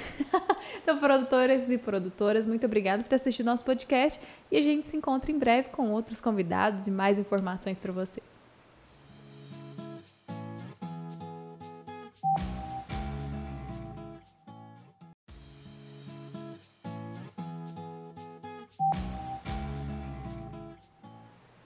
Olá, produtor e produtora. Estamos começando mais um podcast do Sindicato Rural de Uberlândia com a plataforma Radar. Eu sou a Lorena Carrijo e aqui comigo temos a Ana Lenati, que ela é estrategista-chefe da Germinário. Oi, Ana. Oi, Lorena. Bem-vinda novamente. Obrigada. o Vinícius Gomides, que é empreendedor. Oi, Olá, Vinícius, tudo noite. bem? E com a gente, o presidente do Sindicato Rural, Tiago Siqueira. Tudo bem, Tiago? Lorena, boa noite. Obrigado pelo convite mais uma vez. Muito obrigada por ter aceitado o nosso convite. E eu já vou embalar uma pergunta para você aqui já. Vamos começar te conhecendo um pouco melhor como produtor rural, né? O que, que você produz, onde, quando você começou a ser produtor rural? Já conta um pouquinho da sua história para a gente conhecer melhor. Olha, na verdade eu sou neto de produtor rural, né? E eu vim para Uberlândia há 20 anos atrás para poder trabalhar com meu pai, né, que, que já, tra trabalha com a, a, nossa fazenda, a Chapetuba, fica aqui a 30 quilômetros de Uberlândia. E lá desde o início meu pai sempre é, é, foi muito empreendedor, né, trabalhou com café, com, com, outras culturas também, com gado de corte, né, e atualmente a gente trabalha com sinocultura, integração com a BRF, né? a gente uhum. é, trabalha com uma granja de, de, matrizes e também na produção de leite. Né? A gente também trabalha com, com genética é, e lavoura, mas a, a, nossa parte de lavoura é mais voltada para produzir alimento para a questão do leite. Entendi. E de onde que veio a vontade, né, pelo sindicato rural? Você sempre participou do sindicato rural, seu avô, porque o sindicato rural de Berlândia é bem tradicional, né? Sempre foi, né? Os produtores sempre procuraram o sindicato. De onde que veio esse seu interesse de se tornar o presidente? Olha, quando, desde quando eu era menino, né, eu participava das exposições junto com o Camaru, junto com meu pai. Na época a gente criava gado cimental, é, também é, criamos na leiteiro, ainda criamos leiteiro, criamos na época também gado Nelore. Então, é, o Camaru né, e o Sindicato Rural sempre fizeram parte da nossa vida, nos uhum. leilões, nas exposições. E, e eu, eu, desde cedo, me, sempre me interessei também pelas questões coletivas, né, que eu acho que o produtor é, precisa ter uma união para defender os seus interesses. Então, há sete anos atrás, eh, eu assumi a presidência de uma associação de suinocultores, que chama Proing. Ela representa hoje mais de 30 mil matrizes eh, no Tranco Mineiro, no Alto Paranaíba. E, e, e desde lá a gente é, é, vem fazendo um trabalho é, sempre de defender os interesses e também de ajudar os produtores no seu dia a dia. Né? Eu, eu, eu entrei no sindicato também nessa época e, e, fui me envolvendo também com as situações. E acabou que a gente é, é, é, acabou participando né, é, e entrando agora nessa, nessa gestão à frente do sindicato e junto com uma diretoria é, também muito é, capaz, muito diversificada, que representa todos os segmentos da nossa região. Então, eu, eu me sinto é, feliz, realizado por estar é, é, fazendo esse trabalho que é em prol né, de uma classe, defendendo uma, uma situação do agro que o agro ele sempre é, é muito atacado, né? porque tem a questão do meio ambiente, tem várias a, a questões que são é, vamos dizer, impostas, né, colocadas na conta do agronegócio, e na verdade não é bem isso. Né? Nós sabemos que a missão de produzir alimento é, ela é muito nobre, ela é muito difícil. Nós estamos passando agora, nesse exato momento, por uma questão climática muito difícil, que é a questão da seca e a questão da geada. Então, eu acho que é importante né, que a sociedade como um todo valorize o trabalho do produtor rural, entenda ah, o tamanho da dificuldade que é produzir alimento, o risco que está envolvido naquilo, o tamanho uhum. do capital, a energia que é dispensada naquilo, o trabalho, né, que ele é dioturno, ele é sete dias por semana. Ah, então, eh, eu acho que é importante, especialmente nesse momento, a gente ter a ciência do quanto o produtor rural precisa de ser valorizado. Sim. Tá? Então, resumindo e te respondendo, Lorena, é, eu acho que é por isso que eu que eu estou hoje à frente do sindicato, junto com essa diretoria toda, porque a gente também não faz nada sozinho, mas é, é, é exatamente para mostrar uh, o quanto o nosso trabalho ele tem um significado muito maior para a sociedade, uma missão uh, ainda maior para o mundo, não só para o Brasil. Com certeza. É, aproveitando que você falou do clima, né, que está tendo uma está assustando muitos produtores, não só aqui da, de Minas, mas do Brasil todo, principalmente no sul, né? É, o sindicato ele faz essa, essa ajuda para os produtores. Ah, ele teve a plantação prejudicada pela geada, o que está realmente acontecendo aqui. Vocês fazem esse apoio? Como é que funciona? Então, a, a gente tem uma orientação da nossa federação, que é a FAENG, né, para que todos os produtores possam, nesse momento, é, fazer, aqueles que foram é, prejudicados com a geada, né, para que eles possam rapidamente produzir laudos técnicos dos prejuízos, para uhum. documentar isso, para que ele possa ficar resguardado e numa eventual a, a condição para que ele, ele possa ser é, benefici é, beneficiado, não, ressarcido né, uhum. de alguma forma, ou no mínimo para que ele tenha uh, os vencimentos de, de financiamentos uhum. uh, prorrogados. Sim. Né? Então, o quanto antes, alguns seguros, inclusive, eles têm uma exigência de 48 horas após a, a ocorrência da geada. Então a gente já fez um vídeo, nós já fizemos um material uh, e divulgamos nas nossas redes sociais do sindicato, para que o produtor fique atento a isso, para que ele não perca o prazo e para que ele uh, se organize documentalmente para que minimize, né, tente minimizar, na verdade, o tamanho do prejuízo, né, os seus problemas. Tiago, você é muito jovem, né? E esse novo momento que a gente tem vivido no agro, que agora é, tem ganhado um, um protagonismo na, nas redes sociais, nas TVs abertas, enfim, um grande canal de, de comunicação reverberando o mundo afora que o agro é isso, o agro é aquilo, pop. O agro também é jovem? Claro, sem dúvida. Eu acho que o agro ele sempre é composto é, por três, às vezes quatro gerações. Né? Eu, tenho, eu tenho amigos que, que têm a felicidade, às vezes, de ter uh, filho é, avô e bisavô ainda é, na, na atividade, né? trabalhando junto em família.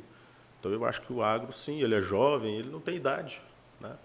Eu acho que as pessoas, desde cedo, quando tem uma família que, que vive na área rural, se acostumam a ir para a fazenda. Eu, por exemplo, aprendi a, aprendi a dirigir dirigindo trator, quando era, vinha nas férias de Brasília para Uberlândia. Né? E, e, acho que vou fazer da mesma forma com meu filho. Então, hum. eu acho que é, a fazenda, o agronegócio, eles, eles têm, essa, têm essa característica né, de preencher a todas as fases da vida de uma pessoa. E quanto mais você passa dentro de uma fazenda, mais você quer quer continuar naquela atividade, né, porque realmente é muito apaixonante e gratificante trabalhar no campo, sem dúvida. Sucessão no agro é um desafio, assim, quando você vai atrair o jovem que hoje tem tantas oportunidades de emprego, é, e aí para muito bem informado, para talvez não tão bem informado, que teve é, baixa é, possibilidade de estudo, né? Imagino que alguém que tenha baixa escolaridade é difícil conseguir um emprego hoje numa fazenda altamente tecnificada, porque ele vai lidar com máquinas extremamente sofisticadas, com recursos muito tecnológicos e tal. É, é fácil atrair essa mão de obra para o setor jovem? É fácil o jovem se interessar em trabalhar numa fazenda, morar na fazenda, viver o dia a dia do agro? Olha, eu acho que são, são duas coisas, né? Uma questão a sucessão, outra questão uhum. da mão de obra. E falando primeiro da sucessão, o que eu entendo é o seguinte: uh, aquela, aquela uh, fazenda, aquela, aquele empreendimento rural que não se organizar, que, que não profissionalizar, que não buscar aumentar a produtividade, que não tiver uso de tecnologia, realmente vai ficar muito difícil de atrair tanto uma sucessão quanto uma mão de obra de qualidade. Tá? Que as pessoas hoje estão acostumadas a, ter internet, a ter uma locomoção mais fácil, a ter acesso. Né? É, eu acho que o mundo hoje ficou muito diferente do que era antigamente, das pessoas ficarem muito isoladas. Tá? E, e as oportunidades hoje, é, elas também são, são maiores. Né? Então, para a gente poder ter uma. poder atrair tanto a sucessão da, da, da, família. Porque é uma forma de atração é. mesmo, né? Você, Sim. É simplesmente eu tenho uma fazenda que meu filho vai trabalhar nessa fazenda, né? É claro. Ele, ele tem que se sentir atraído pelo trabalho do pai, né? E por tudo que está acontecendo ali. Igual você, igual você falou, você foi inserido ali, dirigindo trator, e isso foi te criando uma paixão, né? Acho é, que tem que ter e, isso. E, né? também é importante que você tenha uma visão de futuro, né? Saber Sim. que a, a, aquela fazenda, aquele empreendimento, seja uma produção de leite, seja uma agricultura, aquilo vai ser o seu sustento no futuro. Uhum. Então, eu acho que esse é o, é o ponto principal. A pessoa tem que ver, uh, tem que, tem que entender, enxergar longo prazo naquele projeto. E é assim também com mão de obra, porque as pessoas é, capacitadas, as pessoas que têm competência para poder trabalhar e, e, e, produzir, elas também pensam, é, de certa forma, pelo menos no mínimo a médio prazo. Então as pessoas não querem ficar mudando de fazenda para fazenda, elas querem encontrar um lugar bom de se morar, que tenha segurança, e isso é muito importante no campo, que se tenha realmente um lugar seguro para que o, trabalhador possa é, ficar tranquilo né, com a sua família. Uh, ou, ou se ele mora na cidade, para que ele tenha um transporte também não seja tão sofrido como, como às vezes ter uma distância muito longa a ser percorrida diariamente. Né? Então aí a importância também desse empreendimento, uh, de, de, estar bem localizado, né? ou que tenha uma boa estrutura de casa e, e de moradia. E, e, eu acho que o ponto principal é esse, é, é ter condição de atrair as pessoas para dentro do negócio. Né? E, nem, é, e nem, não é sempre isso que a gente percebe. A gente vê, às vezes, ah, pessoas ali lutando com o empreendimento, com, com, com o seu negócio, com a sua fazenda, e às vezes queixam porque não arruma mão de obra, porque não tem uma sucessão, os filhos não querem, querem ir para a cidade. Mas, mas por que exatamente? Porque aquilo ali realmente não está mostrando, ah, às vezes, um caminho de futuro para as pessoas. Eu acho que isso é que precisa de ser repensado. E existem várias formas uh, de se contornar isso. Tá? Uhum. Tá? Eu acho que é através da assistência técnica, é através de uma série de, de medidas, né, de, de, de fatores que podem ser tomados para que aquele negócio possa realmente prosperar e trazer uh, uh, toda essa convergência né, de, de uh, atrações, na verdade. Ah, até uma curiosidade minha, assim, quanto vocês vão buscar a mão de obra?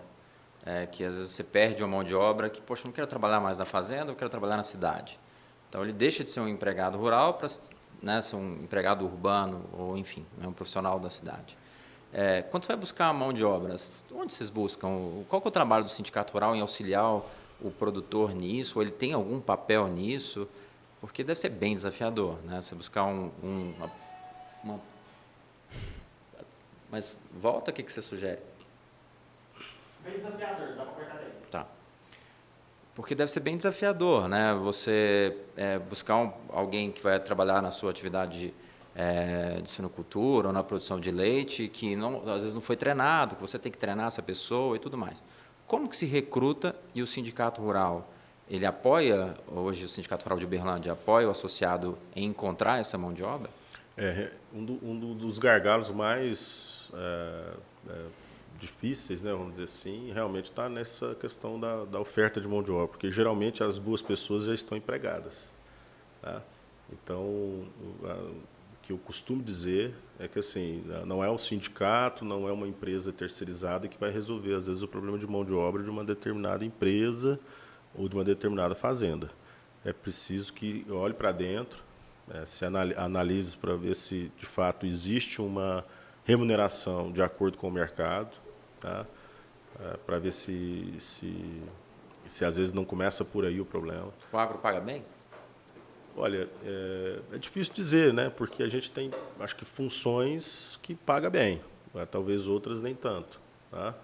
Mas eu acho que o agro, é, como empregador, né? tem, tem um, cumpre um papel muito importante para a sociedade.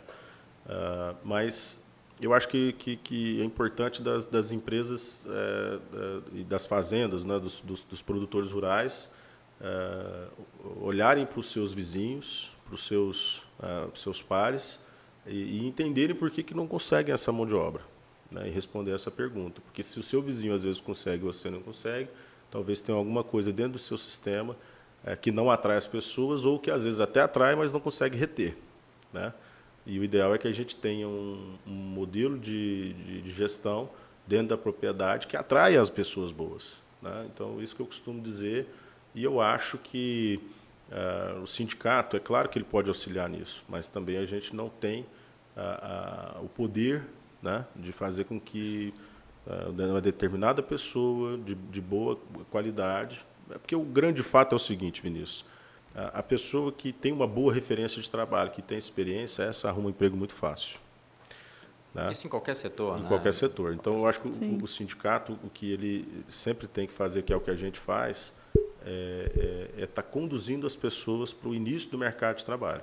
Né? Esse é o, acho Treinar que a mão de obra e informação. Eu acho é, que essa acho que é, importante é a parte esse inicial. Trabalho, esse trabalho educacional do sindicato ele Exato. já existe há muito é. tempo. Inclusive, nós temos um projeto sendo feito junto do sindicato com a Agritap, com a Associação de Granjeiros do Triângulo Mineiro Paranaíba, para montar dentro da nossa estrutura do Parque do Camaru um centro de formação de mão de obra. Que legal. É, é, da, é um dos projetos nossos dessa gestão. Legal. É, o Vinícius perguntou sobre os jovens, né, no, no agro, se o jovem, se, se, o agro tem idade. Eu queria perguntar outra coisa. Você sentiu que tem mais mulheres no agro hoje em dia, não só como produtoras, mas também como profissionais, né? A gente tem um especialista do radar que é o Justino, ele é engenheiro agrônomo, e eu perguntei para ele que ele dá aula também. E ele falou que antigamente, na, pelo menos na turma dele, tinham duas mulheres no máximo, e hoje é metade metade. Você sentiu isso? Tem mais profissionais mulheres no ar? Com certeza. Eu digo até pela questão nossa familiar. É, minhas irmãs hoje também estão inseridas no contexto do, do da atividade rural, gostam. Uh, eu conheço várias famílias em que uh, o, a sucessor, né, no caso, é uma sucessora e toca muito bem a atividade. Eu acho que a tecnologia ajudou para isso. Sim, eu acho certeza. que o avanço da, uh, do agronegócio no Brasil como um todo uh, tem permitido isso também às mulheres. Eu acho que, na verdade, as mulheres elas vêm ocupando o espaço não só no agro, né? Sim, acho que em todos né? os, os mercados. E, e, essa é uma questão natural que ocorra mesmo pela formação, pela mudança da, da, da sociedade como um todo. Uhum. E, e, eu acho que essa visão feminina ela também traz uma sensibilidade muito maior e ela proporciona talvez uma leveza maior uhum. tá, no dia a dia da, do trato, uh, da gestão. E eu acho que, que realmente é uma coisa muito positiva. Eu vejo isso de forma muito interessante e espero que realmente isso continue acontecendo, porque acho que ganha a sociedade como um todo e ganha também o Brasil. Concordo Tiago, plenamente. você falou um pouco, assim, colocou um pouco de ênfase sobre a necessidade de oferecer segurança nas moradias das famílias que moram na sua fazenda. Isso é um problema na nossa região? O meio rural é, é inóspito, é perigoso? É... Olha, na, verdade, a questão da segurança pública é um problema do Brasil como um todo. Né? Nós temos uh, um problema, uh, meu ponto de vista, que ele é, ele é sério, diferente de outros, outros países, até por conta da nossa legislação, que é muito ineficaz, do nosso sistema judicial também, do nosso sistema carcerário. Né? Uh, e o campo ele é mais vulnerável do que a cidade, porque você tem mais extensões, é, ele é escuro, você tem lugares remotos. Né? Uhum. E tem muita riqueza lá também, né? tem, ativos é? de, tem ativos de alto valor. Né? Sem dúvida, com certeza. Então a gente tem é, inúmeras ocorrências que, que, que é, sempre tem né, na nossa região. Uh, a Polícia Militar tem feito um trabalho muito importante né, e, aliás, Uh, o Sindicato Rural tem uma ponte junto com o, a Nona RISP, que é o, o comando aqui da, da, região toda que nós temos, através do comandante Fernando. E, e, nós não temos nada a queixar em relação a isso, até porque os indicadores mostram que a criminalidade na zona rural vem caindo. Mas uma das pautas prioritárias nossas é trabalhar em cima disso. Uh, até, até por isso, nós propomos uh, ao prefeito Odelmo que criasse é, um sistema de câmeras para fazer o vídeo monitoramento na zona rural. E ele fez isso acontecer. Né? Nós vamos ter em breve uh, um sistema integrado de monitoramento com placas solares, com nas rede vicinais. de internet, Wi-Fi, nas principais vias municipais. É, vicinais, aliás. Então, eu acho que isso vai trazer, inclusive, uma maior segurança até para a cidade, porque geralmente os crimes cometidos na zona urbana, ah, os criminosos fogem, de, de, às vezes, também para a zona rural. Então, nós vamos ter condição de fazer um cinturão eh, no entorno da nossa cidade, e isso vai proporcionar com que a gente gere uma segurança maior para toda a sociedade. É, o, a questão da violência na, nas fazendas, isso é antigo, né? E um infeliz exemplo foi o, o Lázaro, né? Que todos os crimes dele foram em fazendas e, e chácaras. Então, isso mostra como as pessoas estão ali, independente do tamanho da fazenda. Claro que uma maior tem uma segurança um pouco melhor, mas é, eles estão muito vulneráveis né, no campo. Sem dúvida. Eu acho que é, esse caso que você citou, triste, né? Esse triste caso, ele mostra que nós somos muito vulneráveis ainda. Sim. E esse tipo de iniciativa, assim como também o investimento da, é, do próprio Estado né, em ter mais efetivo policial, uh, as emendas parlamentares que a gente tem recebido dos nossos deputados para poder também uh, investir em novas viaturas. Né? É um conjunto de ações que vai fazer com que a gente possa proporcionar à nossa região, à nossa cidade, uma maior segurança na zona rural. Acho que é uma, uma segurança ampla, né? porque tem as famílias que estão ali, os ativos que estão ali, óbvio que as famílias em primeiríssimo lugar, né? É, mas também quando a, a, produção sai da fazenda, né, dentro de um caminhão, o motorista também está levando aquele ativo, ele é muito vulnerável, né? E uma coisa muito. que, pelo menos assim, poxa, a gente trabalha nisso há alguns anos, era, era raríssimos os casos de roubo de carga de farelo de soja, de milho. Hoje é comum, né? Infelizmente é comum. É, tá levando tesouro ali, né? O, é, assim, os valores ah, mudaram muito, é, né? Até o fato, até o próprio fato que o Vinícius né, colocou da grande mídia dar destaque para o agro hoje, uhum. quer dizer, atrai, né? Atrai, né? Porque sem falar, porque o preço subiu, porque a, valor, né, a desvalorização cambial gerou mais renda. Então, assim, isso também acaba atraindo. É. Na venda de um caminhão de milho de uma fazenda para outra, aquele transporte está em risco, né? Com e, e, e, esse associativismo que se dá através do sindicato rural, vocês abarcam isso também? Vocês apoiam o motorista? Tem algum tipo de cuidado ou zelo ou programa de apoio ao transporte dessas mercadorias? Olha, é. a gente não tem uma coisa específica dessa forma. O que a gente faz é trabalhar de uma forma geral, uma política pública para é, investimento na segurança pública. Tá? Então, a gente entende que você tendo um, uma, uma, rede de monitoramento é, por vídeo, né? você tendo mais viaturas, você é, conseguindo ter recursos destinados à, polícia militar, à polícia civil também, para poder investigar, é, investigar, a gente acaba inibindo todo tipo de ação criminal, seja uma, um furto, seja um furto, seja roubo de maquinário, uh, seja um desvio desse de insumos, uh, enfim, porque a, a, forma de se cometer o, o delito existem inúmeras, né? Então a gente, na verdade, tenta coibir de uma forma geral e o sindicato ele sempre teve uma presença, ah, uma atuação nisso muito importante. Então, eu estou lembrando aqui, inclusive, de uma, uma outra ação que foi importante agora, da, ah, uma iniciativa, inclusive, da, da Secretaria de, de Agronegócio, juntamente com a, a de Antidrogas também, uh, em que foi lançado o cartão do produtor rural. Né? Esse foi um trabalho feito a quatro mãos com a, a Polícia Militar, em que foi feito todo uma, um mapeamento da zona rural e definição também da, da uma, das coordenadas né? e, e, e, um desenho de todas as estradas vicinais, de forma que agora o produtor rural passa a ter praticamente o um endereço, ele passa a ter um CEP, vamos dizer assim.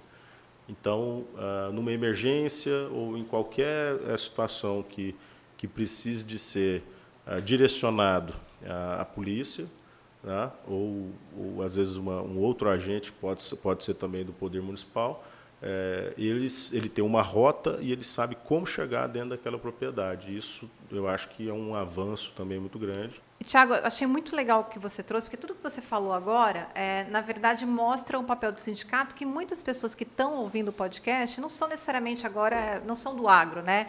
E às vezes não entendem o papel mas tem tudo muito a ver com o, com o bem-estar do, né, do produtor, do associado. É, até olhando no site de vocês, quer dizer, vocês também têm é, convênios para plano médico. Isso é um grande desafio, né? porque uh, o produtor rural muitas vezes é pessoa física, não é pessoa jurídica, e ele tem dificuldade de acessar esses convênios. Então, quando você consegue, através de uma entidade que você participa, é, você está falando né, de, de, de vários aspectos da vida desses produtores que você promove o bem-estar deles, né? Sim. É, o sindicato, como ele tem um número relevante de associados, né, e a gente, a gente, tem condições de fazer negociações coletivas. Né? Então a gente usa toda essa, essa condição né, que, que, nós temos para levar benefícios para os produtores. Né? Então nós negociamos recentemente um novo plano de saúde. Né? Vai sair muito mais barato é, o produtor é, fazer via sindicato rural do que ele ir sozinho procurar um, um plano de saúde. Tá? Uh, se a gente pegar, por exemplo, na parte de folha de pagamento, tem muitos produtores rurais que têm apenas um funcionário, dois funcionários. Se ele vai contratar um contador para fazer essa folha, ele diretamente ele vai pagar um valor X. Uhum. Se ele fizer via sindicato, ele vai pagar um terço do valor. Tá? Nós temos também agora uma novidade que é a economia na conta de energia. É através de uma parceria feita da federação com uma, uma comunidade solar, produtor pode, só aderindo a esse plano, ele vai ter até 16% de desconto na conta de energia, porque Isso ele vai passar relevante. a consumir energia não, não da nossa concessionária do Estado, mas sim de uma, de uma comunidade que é privada, uhum. e por isso ele vai ter um desconto de 16%. Tá? Então por aí vai. Então o sindicato ele tem que ser o quê? Uma casa em que oferece benefícios para os seus associados e aqui acima de tudo defende seus interesses, que é o que o sindicato sempre fez na nossa região em toda a sua existência e de forma muito positiva, né? É mais uma vez falando, é, nós sempre temos que estar atento ao direito de propriedade, né? Hoje nós não estamos falando muito nisso, mas nós já passamos uma fase no Brasil muito difícil. Uhum. Aqui não se respeitava isso, não tínhamos uma segurança jurídica nesse sentido. Né? E nós temos que estar sempre atentos é, para que a propriedade, o direito de propriedade, seja uma coisa sagrada. Né? E aí por aí vai. Nós vamos falando, a gente fala, falou mais um pouco também aí da segurança. É, a gente entra na parte técnica, a gente entra em vários assuntos na parte ambiental, né? Nas discussões do Código Ambiental, o sindicato sempre foi muito presente. E hoje a gente auxilia, nós estamos presentes, temos cadeiras em todos os órgãos ambientais também, estamos defendendo as, as pautas, sempre com muita responsabilidade, também olhando o lado do meio ambiente. Tá?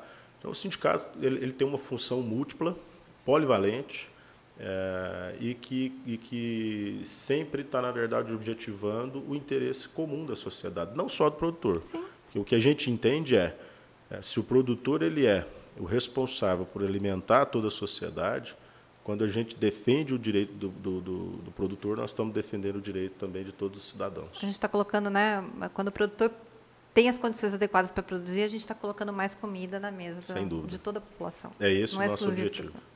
Tiago, acho que só para a gente talvez fechar um pouco o tema da questão da vulnerabilidade, colocando o que a Ana falou aqui, talvez quem esteja nos ouvindo aqui não necessariamente seja do agro, do setor ou vinculado ao sindicato. Como que uma ambulância chega encontra uma família e consegue encontrar alguém que está precisando do suporte médico no meio rural? Como que isso funciona no município de Uberlândia? Olha, é, geralmente você tem uma, né, uma orientação para essa pessoa, um roteiro de como que chega e tudo, mas realmente não é fácil, principalmente quando você tem uma distância grande e tem que percorrer uma estrada uh, vicinal, às vezes uh, distante, às vezes tem atoleiro, né? Se for no período da chuva, tudo é, fica tudo. muito pior. Então, uh, eu acho que uma das dos avanços, né, uma, uma grande evolução que veio para a nossa cidade, para o município de Uberlândia, é essa questão do cartão, do cartão do produtor, porque ele tem uma localização. Assim como disse o prefeito Odelmo na inauguração, agora o produtor rural tem endereço. Isso vai facilitar com que chegue a ambulância, chegue a polícia e chegue qualquer meio de assistência para o produtor. Que bom. Porque às vezes as pessoas não têm noção de quantas fazendas tem aqui perto, né? Quantos pequenos produtores e grandes produtores tem perto da, da, da cidade. Às vezes a gente nem mais de 3 tem mil noção. produtores. Exatamente, mais de 3 mil. É uma, é uma, comunidade grande, né? Muito. Tem, o sindicato tem esse número? Qual que é o PIB que ele coordena ou, enfim, faz a... a... Existe, existe esse levantamento, mas ele está sendo refeito agora pela um novo, um novo censo pela Secretaria de Agropecuária. Eu acho que em breve a gente vai ter esses dados assim bem detalhados para a gente poder, inclusive, é, usá-los né, como uh, o diagnóstico, fazer um diagnóstico de como atuar né, uh, melhor, inclusive, sobre uh, todas as atividades. Né. Mas o PIB agropecuário de Uberlândia, de qualquer forma, está entre os 10 maiores Sem do dúvida. Brasil. Né? Tá... E da agroindústria também muito grande, né? porque o que a gente costuma dizer, às vezes a gente não Porteira tem... Porteira para dentro. Às vezes a gente não tem uma produção, talvez, no município muito relevante em determinada cultura, mas nós temos uma indústria que fomenta Sim. aquilo na nossa região como um todo. E essa é a característica importante da nossa cidade, né? que ela sempre ela é um polo que, que alimenta uma região muito grande. Né? Por isso, Uberlândia hoje é uma cidade tão próspera né, dessa e, forma. E novas indústrias sempre procurando Uberlândia, né? A gente recebeu o Xandão aqui, ele falou, né? O Alessandro.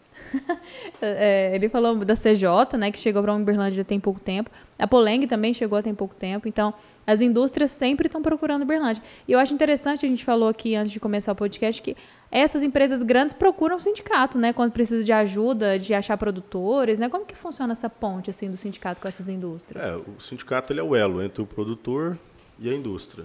Então, a gente está sempre facilitando né, o trabalho da indústria, uh, buscando solucionar suas demandas né, e trazendo oportunidade também para os produtores. Né? Então Sim. a gente faz isso com a indústria de laticínios, com a indústria da suinocultura, da avicultura.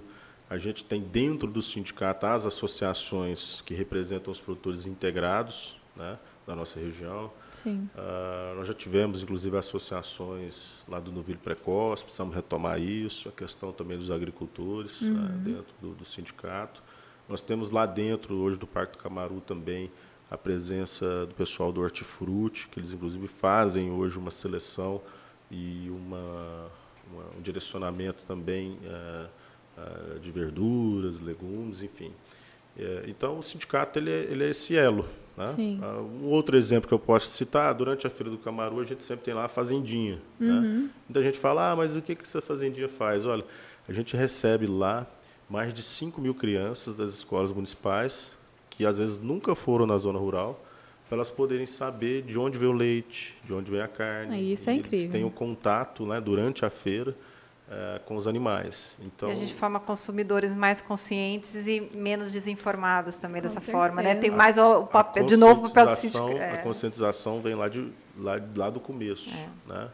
E acho que é assim que a gente vai conseguir constituir uma sociedade que consiga realmente, que possa, na verdade, valorizar o trabalho dessa classe que é, passa por tanta dificuldade. Está sendo, hoje, talvez, um pouco mais valorizada, em função, inclusive, é, de toda a demanda de alimento que o mundo tem. E da mas forma como assim, não parou, na, desculpa é. né, tocar nesse tema, mas assim, a gente não quer, não quer falar de né, pandemia, Sim. mas assim, e a forma como o agro realmente não parou, né? O Sim. alimento não chegou, não houve disrupção na, nessa cadeia. É, é uma coisa essencial, né? Então, eu acho que assim, se deixar de acontecer isso, aí realmente complica. Né? Então, uh, eu nem, nem costumo falar muito isso, ah, porque o agro não para, o agro não para, mas na verdade não pode parar. Né? Assim também como os profissionais da área de saúde, assim como profissionais de outros segmentos também. É uma atividade essencial e eu acho que ela precisa ter a devida valorização e o devido respeito. Eu acho que é isso que nós temos que sempre buscar para o produtor rural. Você acha que a valorização passa pelo que necessariamente? Assim, uh, é preço, valorização enquanto geração de riqueza no campo, valorização que, em quantidade de classe? Eu acho que iniciativas uh, de, de, de, uh, públicas, vamos falar, por exemplo, do Plano Safra. Está todo mundo comentando, ah, o Plano Safra aumentou 6%, mas na verdade ele diminuiu muito. O custeio da, das atividades rurais, agricultura, Subiu muito fertilizante, investimentos, tudo subiu demais, 20, 30, 40%. Então, na verdade, o plano safra diminuiu muito e os juros aumentou de, na maior parte das, dos investimentos em 15, 18, 20% os juros. Então, na verdade, é, há um discurso que não, que não condiz com a realidade. E eu acho que isso precisa de ser dito. E, e talvez esse é um tema de interesse de toda a sociedade, e não somente dos produtores. Sim. Porque menos recurso para o campo significa alimento mais caro. Então, eu acho que é importante é, registrar isso, porque isso sim é valorizar o produtor rural. Eu acho que é ter crédito. E dinheiro é uma é matéria-prima, é né? Comum. É, ter, é investir no seguro rural. E eu acho que é importante que é, o governo federal ele trabalha, a gente sabe que esse atual governo ele trabalha é, em prol do produtor, sim, mas tem muita gente trabalhando contra e essas pessoas precisam se conscientizar de que sem essa função do agronegócio e esse estímulo à cadeia de uma atividade que envolve tanta energia, tanto trabalho e risco, né, ela realmente precisa ser muito estimulada, porque não é não é fácil. Os sindicatos têm uma, uma representatividade é, no Congresso ou, ou, no próprio governo, assim, vocês são recebidos enquanto entidade de classe que representa tantos? Existe Sim. essa comunicação de forma direta? Sim, nós temos a Frente Parlamentar da Agropecuária, que é uma bancada é, importante. Nós temos a, o Instituto Pensar Agro, nós temos as associações de classe, é, por exemplo, a própria Abraleite, inclusive faço parte dela na, na diretoria da Associação Brasileira de Suinocultores, a própria ProSoja. Né? Nós temos uma representatividade boa. Agora, é importante que, que a gente deixe claro que o produtor ele não pode ser considerado vilão. Né? E o ideal seria que a gente tivesse uh, uma, uma condição mais uh, uh, menos, menos desafiadora do ponto de vista. A gente já tem tantos problemas dentro da porteira, né? então eu acho que fora da porteira a gente deveria ter um, uma receptividade uh, melhor do que nós temos hoje da sociedade como um todo. Até porque o Brasil, mais uma vez, ele não alimenta somente, o, o, o produtor brasileiro ele não alimenta somente o brasileiro, ele alimenta uma parte considerável do né? mundo. Com certeza. Né? E eu acho que, que às vezes nós somos mais valorizados lá fora, talvez, do que aqui. Entendi. Sim, com certeza. Deixa eu fazer uma pergunta difícil, talvez, de responder, mas até para talvez pensar junto. É, hoje você representa o Sindicato Rural e outras entidades de classe que você colocou aqui. Mas, beleza. É, Tiago, ministro da Agricultura, qual presente você daria para o pro produtor brasileiro? Ou para o agronegócio brasileiro? O que, que você mudaria é, de forma contundente? Certamente o Plano Safra é um deles, né? mas o que, que você acha que, que, mais precisa? Eu acho que, que, que é, a gente sempre tem que buscar pelo direito de propriedade, isso é sagrado. É, então é a manutenção do que nós temos hoje. Né? Isso eu acho que nunca poderemos abrir mão. E, e, eu acho que o estímulo realmente financeiro. Eu acho que a gente deveria ter linhas de créditos ah, com juros mais, mais baixos, a gente deveria ter uma ampliação ah, dos limites de cada linha de financiamento também. Ah, se você pegar hoje o Inovagro, que é uma linha importantíssima para investimento, ela é 1 milhão e 300 por CPF. Eu acho que é insuficiente, dado ao Toda que encareceu todo o custo de investimento, maquinário também. Se a gente pegar o custo ah, do que aumentou um trator, uma colheitadeira, né, é muito, percentualmente, é muito maior do que, do que já foi. Então, eu, eu acho que talvez assim, se eu pudesse hoje fazer um pedido à nossa ministra, eu faria que, é, que a gente tivesse no, uma correção desse plano de safra, ah, no mínimo de uns 30%, 40% acima, e que aumentasse os prazos, carências e que diminuísse os juros. Acho eu que acho... seria talvez, ah, não um presente, mas talvez uma ação Uh, necessária. Necessária, inclusive. Justa. Para poder ajudar a conter a inflação dos alimentos que nós temos no país. Que esse é um tema que preocupa, nos preocupa muito. E Bom, mas você... só, só para colocar um tema, nesse mesmo concluir. ponto, assim, que. Beleza, uh, o Estado uh, irrigar, né, literalmente, o sistema, a, a, agricultura com recurso, é um papel, até porque, enfim, é, a gente não está falando a gente está falando do setor prioritário para a humanidade, né? sem sombra de dúvida, a relevância se dá por, por si, é nítida. Mas a indústria, é, quando vai financiar vocês, né? então eu pego o dinheiro do governo é, e compro um trator financiado. Você acha que a indústria ela é extorsiva quando ela vai financiar o produtor? Ela não sabe dar crédito, ela é cara. É, a, a, empresa que te vende o insumo, que às vezes ela tem caixa, ela tem acesso à linha de crédito para te financiar, ela te cobra muito no juro? Ela não é sua parceira nesse, nessa hora? Olha, eu, eu, eu acho que esse, esse, essa condição ela poderia vir realmente do governo. Tá? Eu acho que se as empresas hoje elas não fazem uh, um valor, uh, não, não, não, não cobram, elas cobram talvez muito por, por, esse serviço que presta ou por esse capital, é justamente porque às vezes falta do governo. Tá?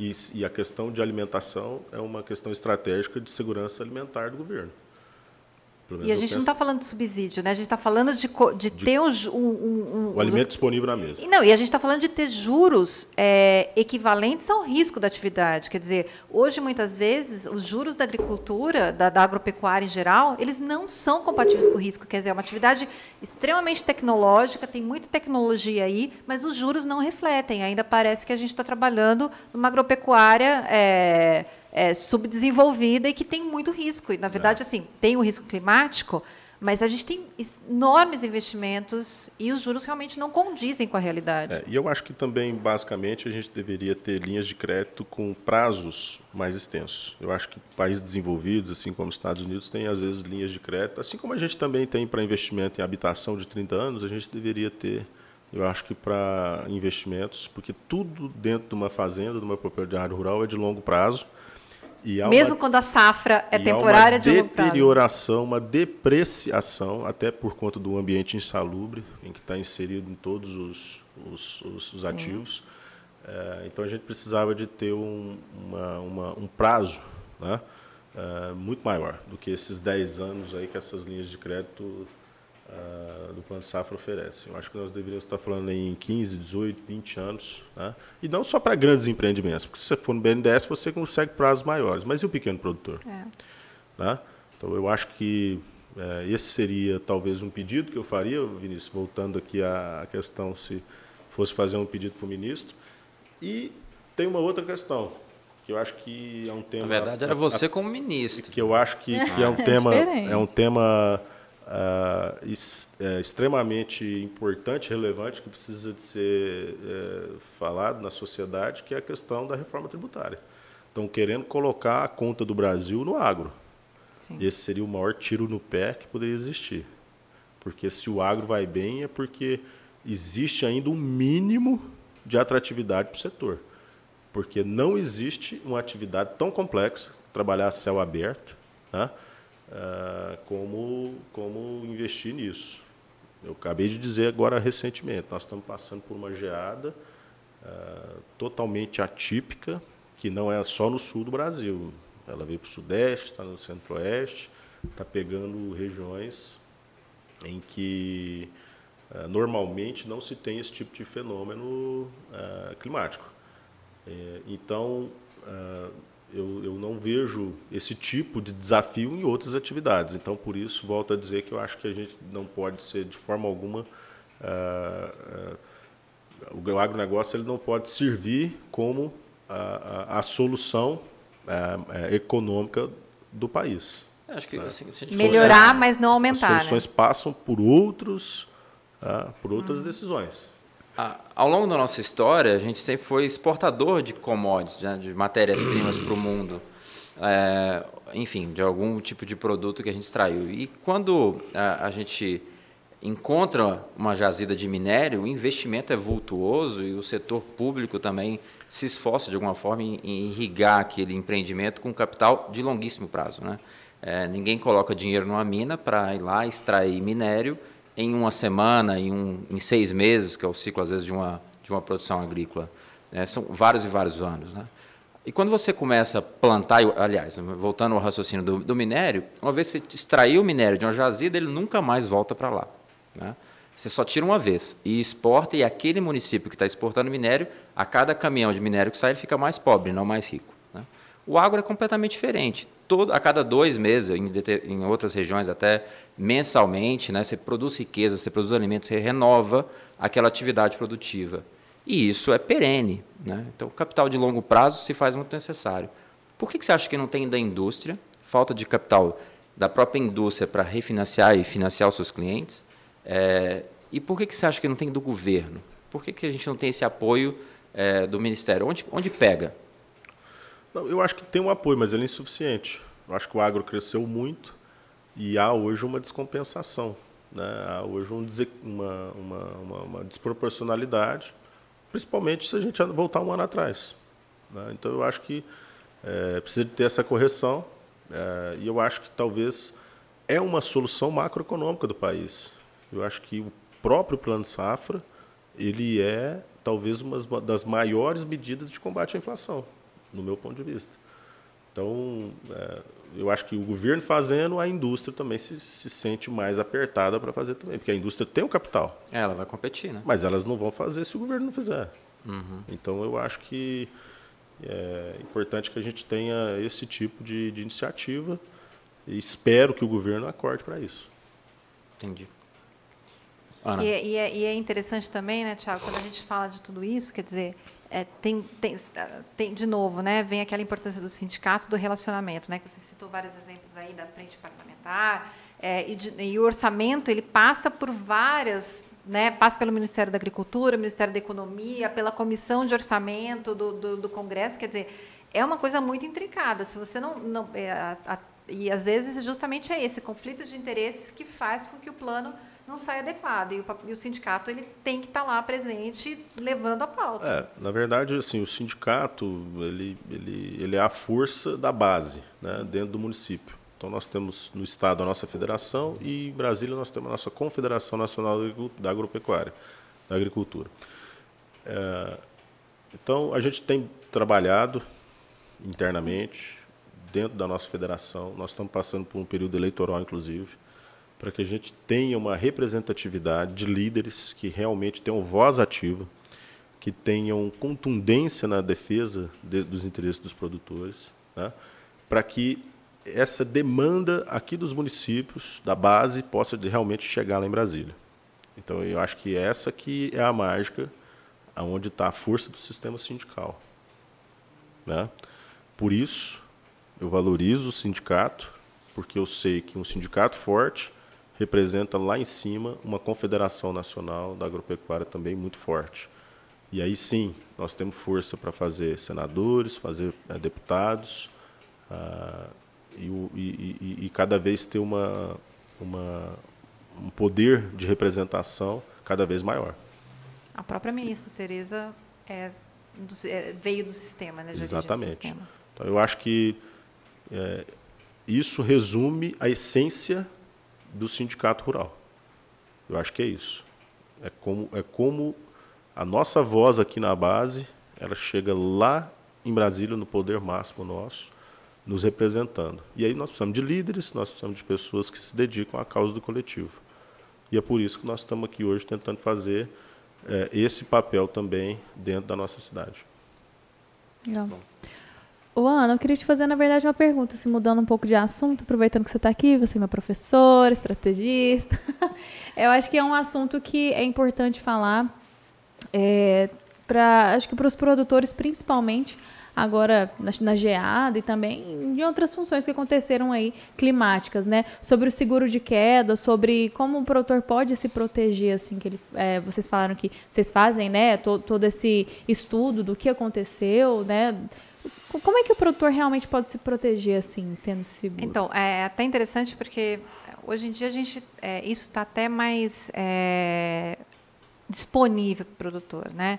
O que a gente chama de ferramentas de hedge, né, que é uma palavra em inglês que nada mais, né, do que uma proteção do que um seguro, uhum. é, ele serve tanto para o pro produtor que está na, na né, produzindo grão, uhum. né, ou, ou né, geralmente é, é, grão, ainda a gente não tem é, muitas formas a gente fazer um hedge direto, mas, por exemplo, a cadeia de hortifrutis, uhum. mas quanto aquele da, da ponta da proteína animal, digamos assim. Então, é, esse produtor aqui, ele quer se precaver da queda da cotação do produto dele. Né? Ele teve um custo de produção, ele geralmente é, travou o custo dele, então agora ele quer negociar o produto dele, uhum. é, aproveitando os melhores preços, mas ele tem medo, né? Se, por exemplo, é, é, por exemplo, eu negocio agora, esse produto sobe, uhum. É, eu estou perdendo, então ele pode participar dessa alta. E no caso do consumidor, de, de né, do consumidor ou do milho ou do farelo de soja, na verdade o objetivo dele é o contrário, né? Ele quer travar o custo dele no máximo. E aí, se, se cair o produto, ele gostaria de participar dessa queda para ele não ficar é, Tiago quer travar no mínimo. Deus, Deus, te livre disso, né, Tiago? Mas ele, ele, não pode perder a competitividade. Sim. Então a ideia é, se você tem é, uma, uma, você tem uma avaliação é, do seu mercado, você é, tem um entendimento do que você acha que, que, são as tendências, né? Ou com a ajuda do consultor, ou mesmo pela própria experiência uhum. que, a, que a empresa tem É, é importante que hoje a gente tenha as ferramentas a um custo muito mais acessível. É, e a gente desmistifica que é só, só os grandes podem se proteger, Sim, ou, exatamente. né, ou que commodities, independentemente, é, né, você só negocia volume, você não consegue, você não consegue é, conseguir boas negociações se você não está falando de volume. Então, é, é, na verdade, é, tem essas ferramentas, elas são parte de uma estratégia de gestão de risco e uma parte da, da, da, da gestão da própria, do próprio custo de produção. Tiago, você comentou lá atrás que vocês compraram o, ou renegociaram o plano de saúde, compraram o plano de saúde com a força eh, da representatividade que você tem, né? que são mais 3 mil produtores, né? Eh, que representam várias famílias, várias pessoas e tudo mais. São muitas vidas envolvidas no entorno do sindicato rural. É, é, mais, é mais fácil comprar plano de saúde de forma coletiva com intermédio rural do que comprar fertilizante? Olha, é, hoje tem sido hoje, hoje tem sido um costume, né? A gente tem o hábito de negociar esse tipo de demanda para o produtor, de serviço. É, mas talvez o fertilizante impacte financeiramente muito maior na vida das pessoas, né? Então eu acho que gente precisa realmente é, é, conversar sobre esse tipo de iniciativa, porque eu acho que pode ser também ah, né, através né, de, de, de empresas de inteligência, assim como, como vocês, da Geminari, da Radar, ah, buscar soluções nesse sentido. Entendi. Mas por que, que, assim, é igual você disse, é um hábito, né? É, e plano de saúde é- não é algo tão sofisticado assim, né? Fertilizante é muito mais complexo, né? Onde que o produtor encontra nisso? E qual outro serviço que você acha que, por hábito, o produtor procura, por exemplo, emissão de nota, uma série de outras coisas, procura o sindicato rural e às vezes deixa de se preocupar com coisas muito maiores, né? Que o sindicato rep- o, o poderia lhe representar de forma muito mais eficiente. Eu acho que isso faz parte de, uma, de um costume e que precisa de evoluir. Né? E acho que, que esse tipo de, de iniciativa é o que, na verdade, nós precisamos de levar realmente algo diferente para o produtor. Temos total condições para isso. E a gente tem buscado já algumas coisas. Tá? Mas, ah, às vezes, são voltadas ah, para coisas que, que, que, que já existiam. Né? E a gente, às vezes, pensa que esse tipo de iniciativa também tem um pouco mais características de cooperativas. Mas a gente tem que analisar toda a questão do ponto de vista legal, do ponto de vista de, de estratégia realmente de negociação, de levantamento dessa, dessa base de, de, de demanda, para que a gente possa oferecer isso para o produtor. Né? Eu acho que, que é um Pensar caminho. junto, né? Eu acho que é um caminho a ser trilhado. Legal. O, aproveitando o gancho da Ana, é, que você representa produtores e você disse bem, bem, foi muito bem colocada.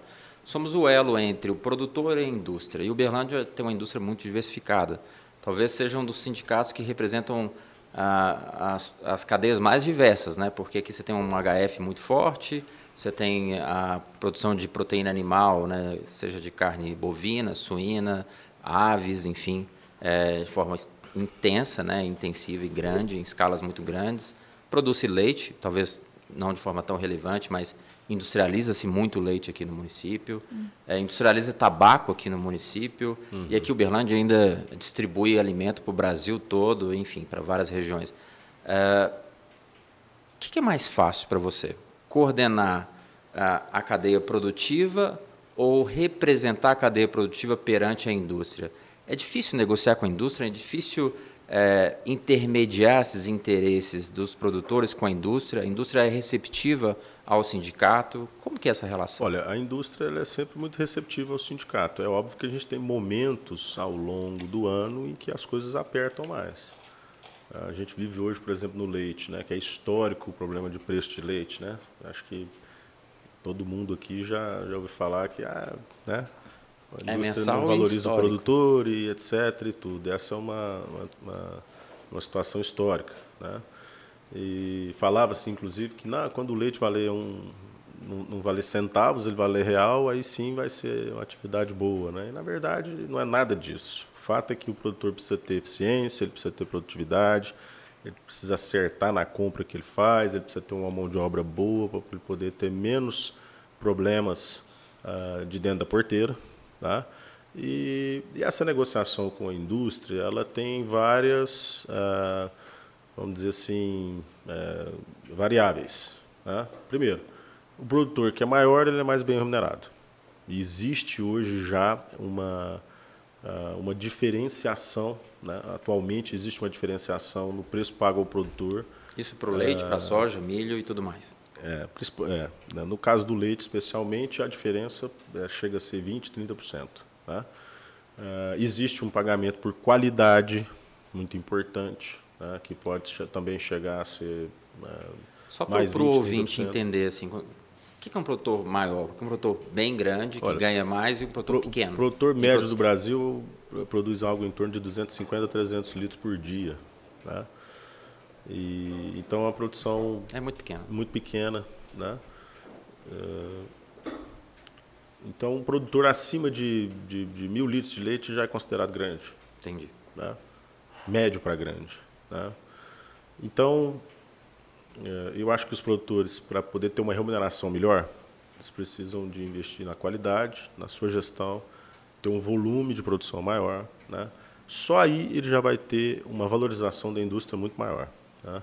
Agora, é claro que existem determinadas empresas que também, em determinados momentos, fazem uma importação de leite maior do que eh, o que precisaria de fato, né, para realmente pressionar o mercado para baixo.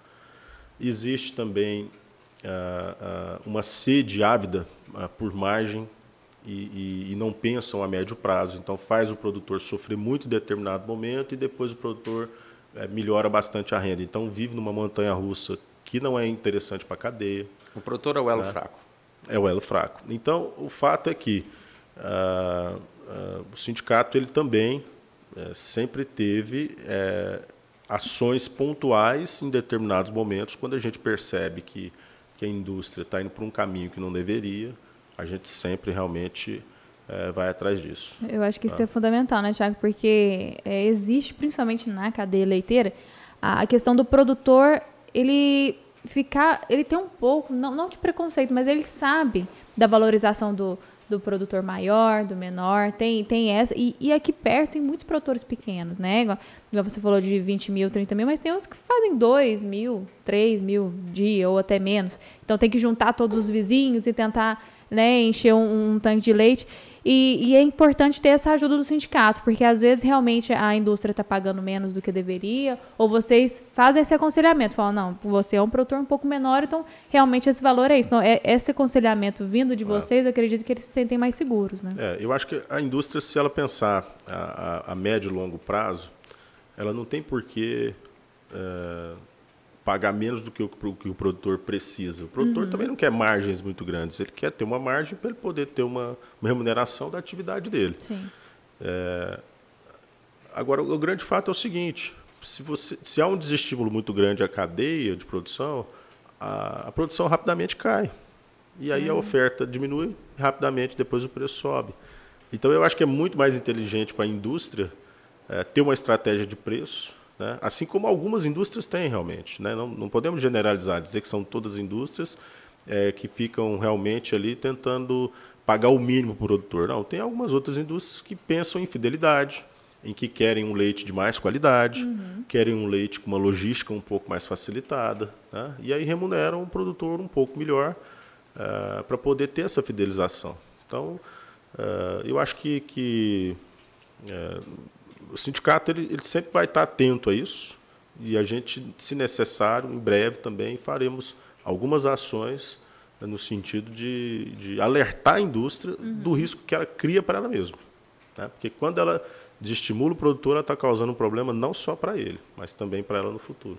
Isso já ficou claro em vários momentos. Ah, Esse impacto do, do agronegócio acho que nunca teve tão claro quanto nesse ano e agora é, como está impactando assim os preços de tudo, tá tudo caro. Geralmente, ah, aumentava a carne, aí o leite mais ou menos, agora tá tudo muito caro, né? É, a, a- o preço da mussarela chegou quase o preço da picanha.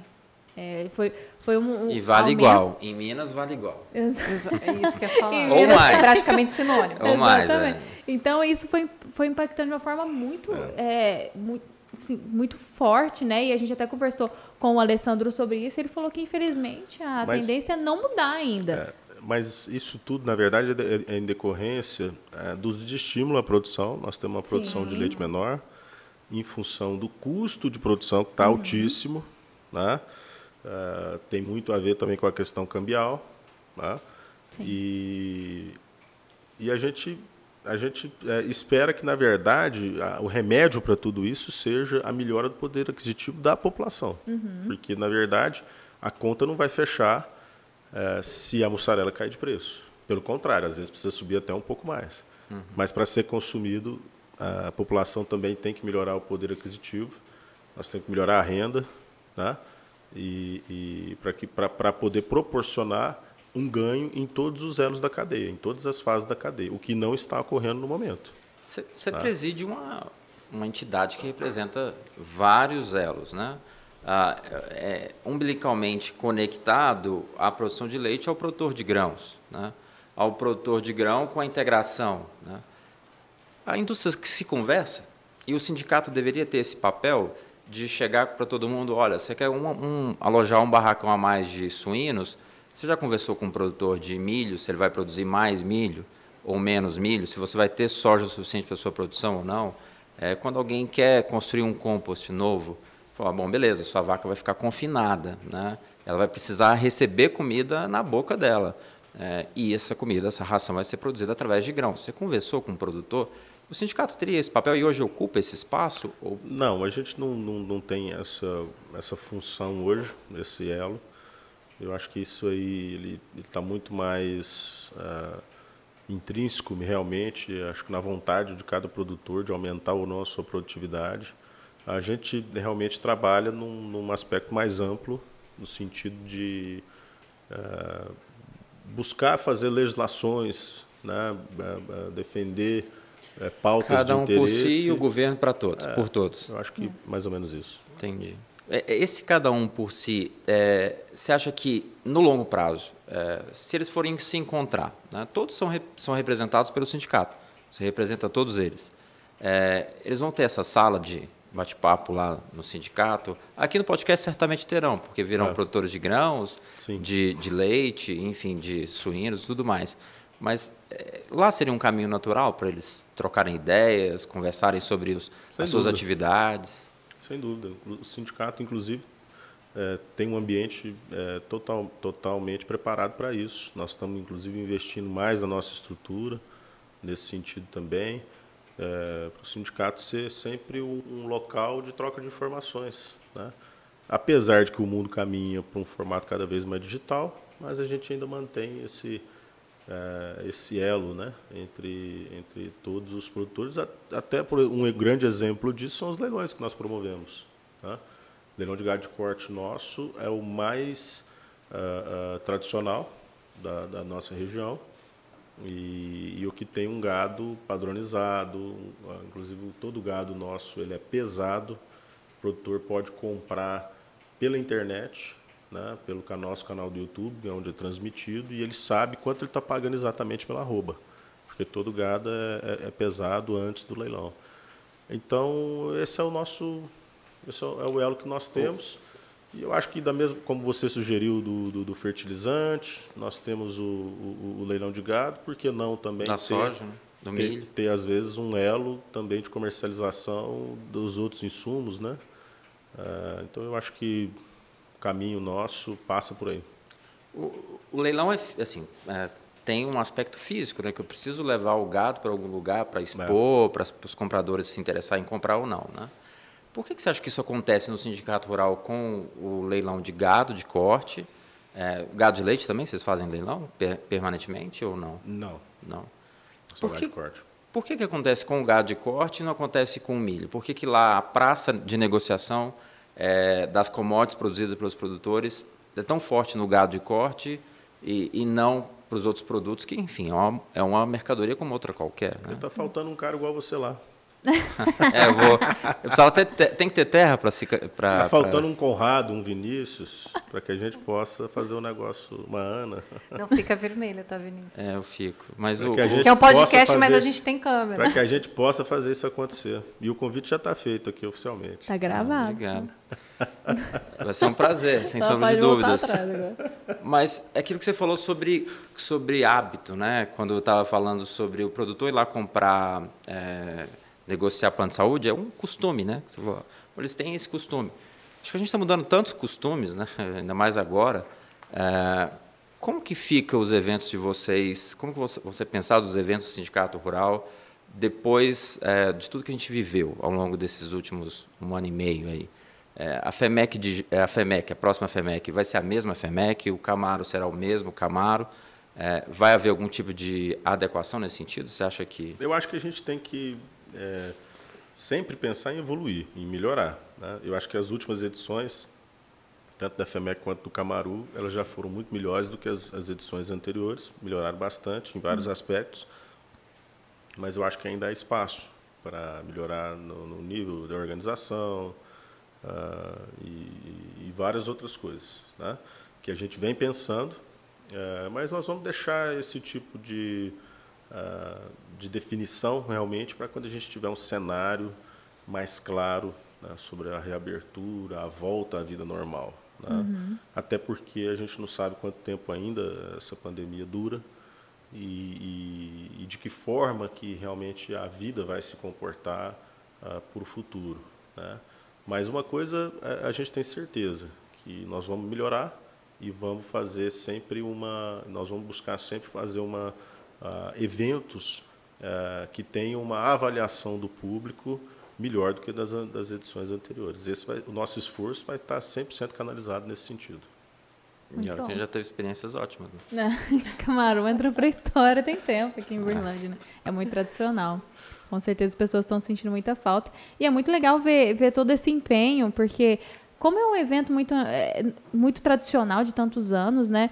É, as pessoas pensam, ah, não, não tem que mudar muito, já é famoso, todo mundo vai comprar ingresso de todo jeito, vai lotar, mas é bom sempre ter essa inovação, principalmente dentro do agro, para mostrar que o agro também vai mudar, essas tradições, igual a gente falou, dos planos de saúde, de tudo mais. É sempre bom, é, tradições são boas, mas é. inovar também é importante. Né? Mas a gente, a gente percebe claramente ao longo das edições que quando a gente investiu numa estrutura melhor, numa organização melhor, a gente sempre teve a resposta do público uhum. é, sendo participando mais. Sim. Né? É, artistas, o nível de artistas, a diversidade, né? É, da, da, da, de toda a exposição como um todo, né? a gente tem lá desde gado leiteiro, gado de corte, leilão, equinos, carneiros, enfim, a gente tem de quando a gente tem de tudo, até a parte de entretenimento, de diversão para criança, praça de alimentação, a cavalgada, né, rodeio. Então, quanto mais diversificado uh, a gente percebe, e mais organizado, a gente percebe que, que a receptividade e avaliação da população, do público, era sempre maior. A gente tem falado, a gente falou né, bastante aqui na conversa, de todo o trabalho do sindicato e dos benefícios. Né? O sindicato de Uberlândia ele é muito empreendedor mas tem uma parte né, que, que, que também vem da, da questão da contribuição do produtor, né? E uhum. como, é que, como é que é isso? Quais, né, a, gente, a gente falou de vários benefícios, né? Esses produtores, para eles terem acesso a esses benefícios, eles têm que ser associados, né? Sim. É, é claro que quando o sindicato tem uma, uma atuação, uma ação uh, política, vamos, vamos falar sobre essa questão das câmeras Sim. na zona rural, do vídeo monitoramento isso atinge a toda a população. Uhum. Né? Mas existem determinadas ações que são específicas para os nossos associados, né? que inclusive é uma forma da gente valorizá-los. Está ali contribuindo anualmente com a nossa entidade. Né? E, então, a gente sempre pensa em benefícios para fazer com que aquele valor que o produtor está tá investindo, né? a gente Sim. não fala nem gastando, é investindo, ele possa retornar financeiramente pelos uh, eh, os benefícios que ele às vezes deixa de pagar né, com outras demandas que ele tem. Então essa é uma das ideias e a gente quer que, é, cada vez mais fortalecer isso dentro da nossa entidade. Tiago, e assim, é, quando a gente olha a representatividade que o, que o Sindicato Rural de Uberlândia tem é, nas mais diversas cadeias aqui em Uberlândia, qual você acha que é a mais suscetível às forças do mercado? Assim, quem é que precisa de maior intervenção? Atividade leiteira, por ser, como você disse, produtor é um elo fraco, é o produtor de soja, é o produtor de milho, é o suinocultor integrado à BRF. O que você acha que hoje precisa de mais apoio? Olha, eu, eu acho que todos os produtores precisam do apoio institucional do sindicato. Quando a gente fala em segurança, é para 100% dos produtores. Quando a gente fala em meio ambiente, é para 100% dos produtores. Quando a gente fala em direito de propriedade, idem. Né? É, é, é óbvio que eu acho que os produtores menores eles precisam de mais apoio. Né? Isso independente de cada atividade. Só que quando a gente pega os agricultores, hoje você praticamente não tem agricultor pequeno, né? porque a agricultura ela já percorreu um caminho de escala muito uhum. grande. O que não acontece, às vezes, em várias outras atividades, como leite, como a sinocultura, a avicultura, a, a, produção de frutas. Né? Nós temos, por exemplo, muitos produtores de banana na nossa região e temos também muito HF. Né? Então, eu acho que é, o sindicato ele tem que ter um olhar especial para essa classe, porque eles precisam né, de, de, talvez de várias outras, de vários outros tipos de apoio, desde assistência técnica, de assistência agronômica, uh, às vezes de cursos do próprio Senar, que é um braço do sindicato rural, né? Então eu acho que, que se eu pudesse né, dar uma resumida, é, eu acho que os produtores menores eles precisam de, uma, de um apoio maior e a gente tem feito isso. Né? Tanto é que nós já estamos fazendo ah, é, todo um amparo jurídico dentro do nosso setor ah, através da, da, da, nossa advogada, que é contratada exclusiva para o sindicato rural, ah, para fazer contratos de compra e venda, de arrendamento, defesas de multa ambiental gratuita. Nós temos uma série de, de coisas que, que, que, na verdade, vão impactar muito mais o pequeno produtor do que o grande. Tá? Mas eu acho que. Nesse aspecto que você está falando, sobretudo do apoio ao pequeno, a, a, gente tem visto uma mudança muito forte na, na visão preservação do meio ambiente partindo do agro. E o agro não é um vilão, pelo contrário, é quem mais preserva o meio ambiente, inclusive sem receber nada por isso. E, enfim, tem se falado na, no pagamento por serviços ambientais dos produtores que preservam ou que, enfim, de alguma forma presta serviço, certamente na sua fazenda uhum. e de vários outros produtores do Sindicato Rural de Uberlândia, eles prestam serviços ambientais que não são remunerados. É, existe hoje no sindicato essa visão de chamar todo mundo e falar, e aí, qual que é o... Você falou no começo do nosso podcast, né, que vocês não são vilão, pelo contrário. É, para ter um discurso único em relação à abordagem do meio ambiente, é, de apoio a essa remuneração pelos serviços ambientais que vocês prestam? Com certeza. Essa é uma das pautas que a gente é, mais valoriza. Eu acho que é uma iniciativa que está existindo hoje, importantíssima, né? porque uh, me diga qual empresário da área urbana que, que, que pega 20%, 30% do seu patrimônio, uh, da sua área de produção, e, e, dedica a cuidar. e dedica a cuidar do meio ambiente. Né? Acho que a gente não vai achar nenhuma que, que faça isso. Então, é importante que se tenha um olhar, né? além de todos os riscos, de toda a dificuldade de produzir, ainda tem mais essa. Né? E, na verdade, nós estamos falando de, da nossa região aqui, porque se a gente for para uma região Uh, uh, outros biomas, outras né? regiões, né? outros biomas, nós vamos estar falando aí de 50% de preservação, às vezes até mais. Sem ser remunerado por isso. Sem ser remunerado. Então, eu acho que, que realmente é um tema que precisa de ser, ser evoluído. O sindicato está muito atento a isso, junto com as federações e a nossa CNA também. A conversa boa passa rápido, né? A gente nem percebe quanto tempo que a gente faz esse podcast. Na hora que vê, já passa mais de uma hora, duas horas. Bom, quero agradecer a todo mundo que está aqui. Acho que foi uma conversa muito válida, muito rica, né? Em informação e também para você, você dividir sua experiência, que é muito bom conhecer não só o presidente do sindicato, mas você como produtor também, né? Ou como você e do sindicato toda ajuda os produtores. Então, muito obrigado por ter aceitado nosso convite, Tiago. Obrigado, Lorena. Eu fico muito grato de estar participando aqui com vocês, de vocês terem é, comprado essa ideia, né, de fazer o podcast com a gente.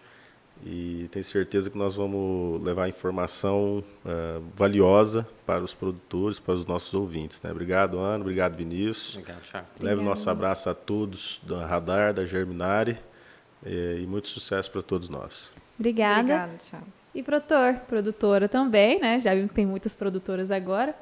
Agora não, tem muito tempo, né? então, produtores e produtoras, muito obrigada por ter assistido nosso podcast e a gente se encontra em breve com outros convidados e mais informações para você.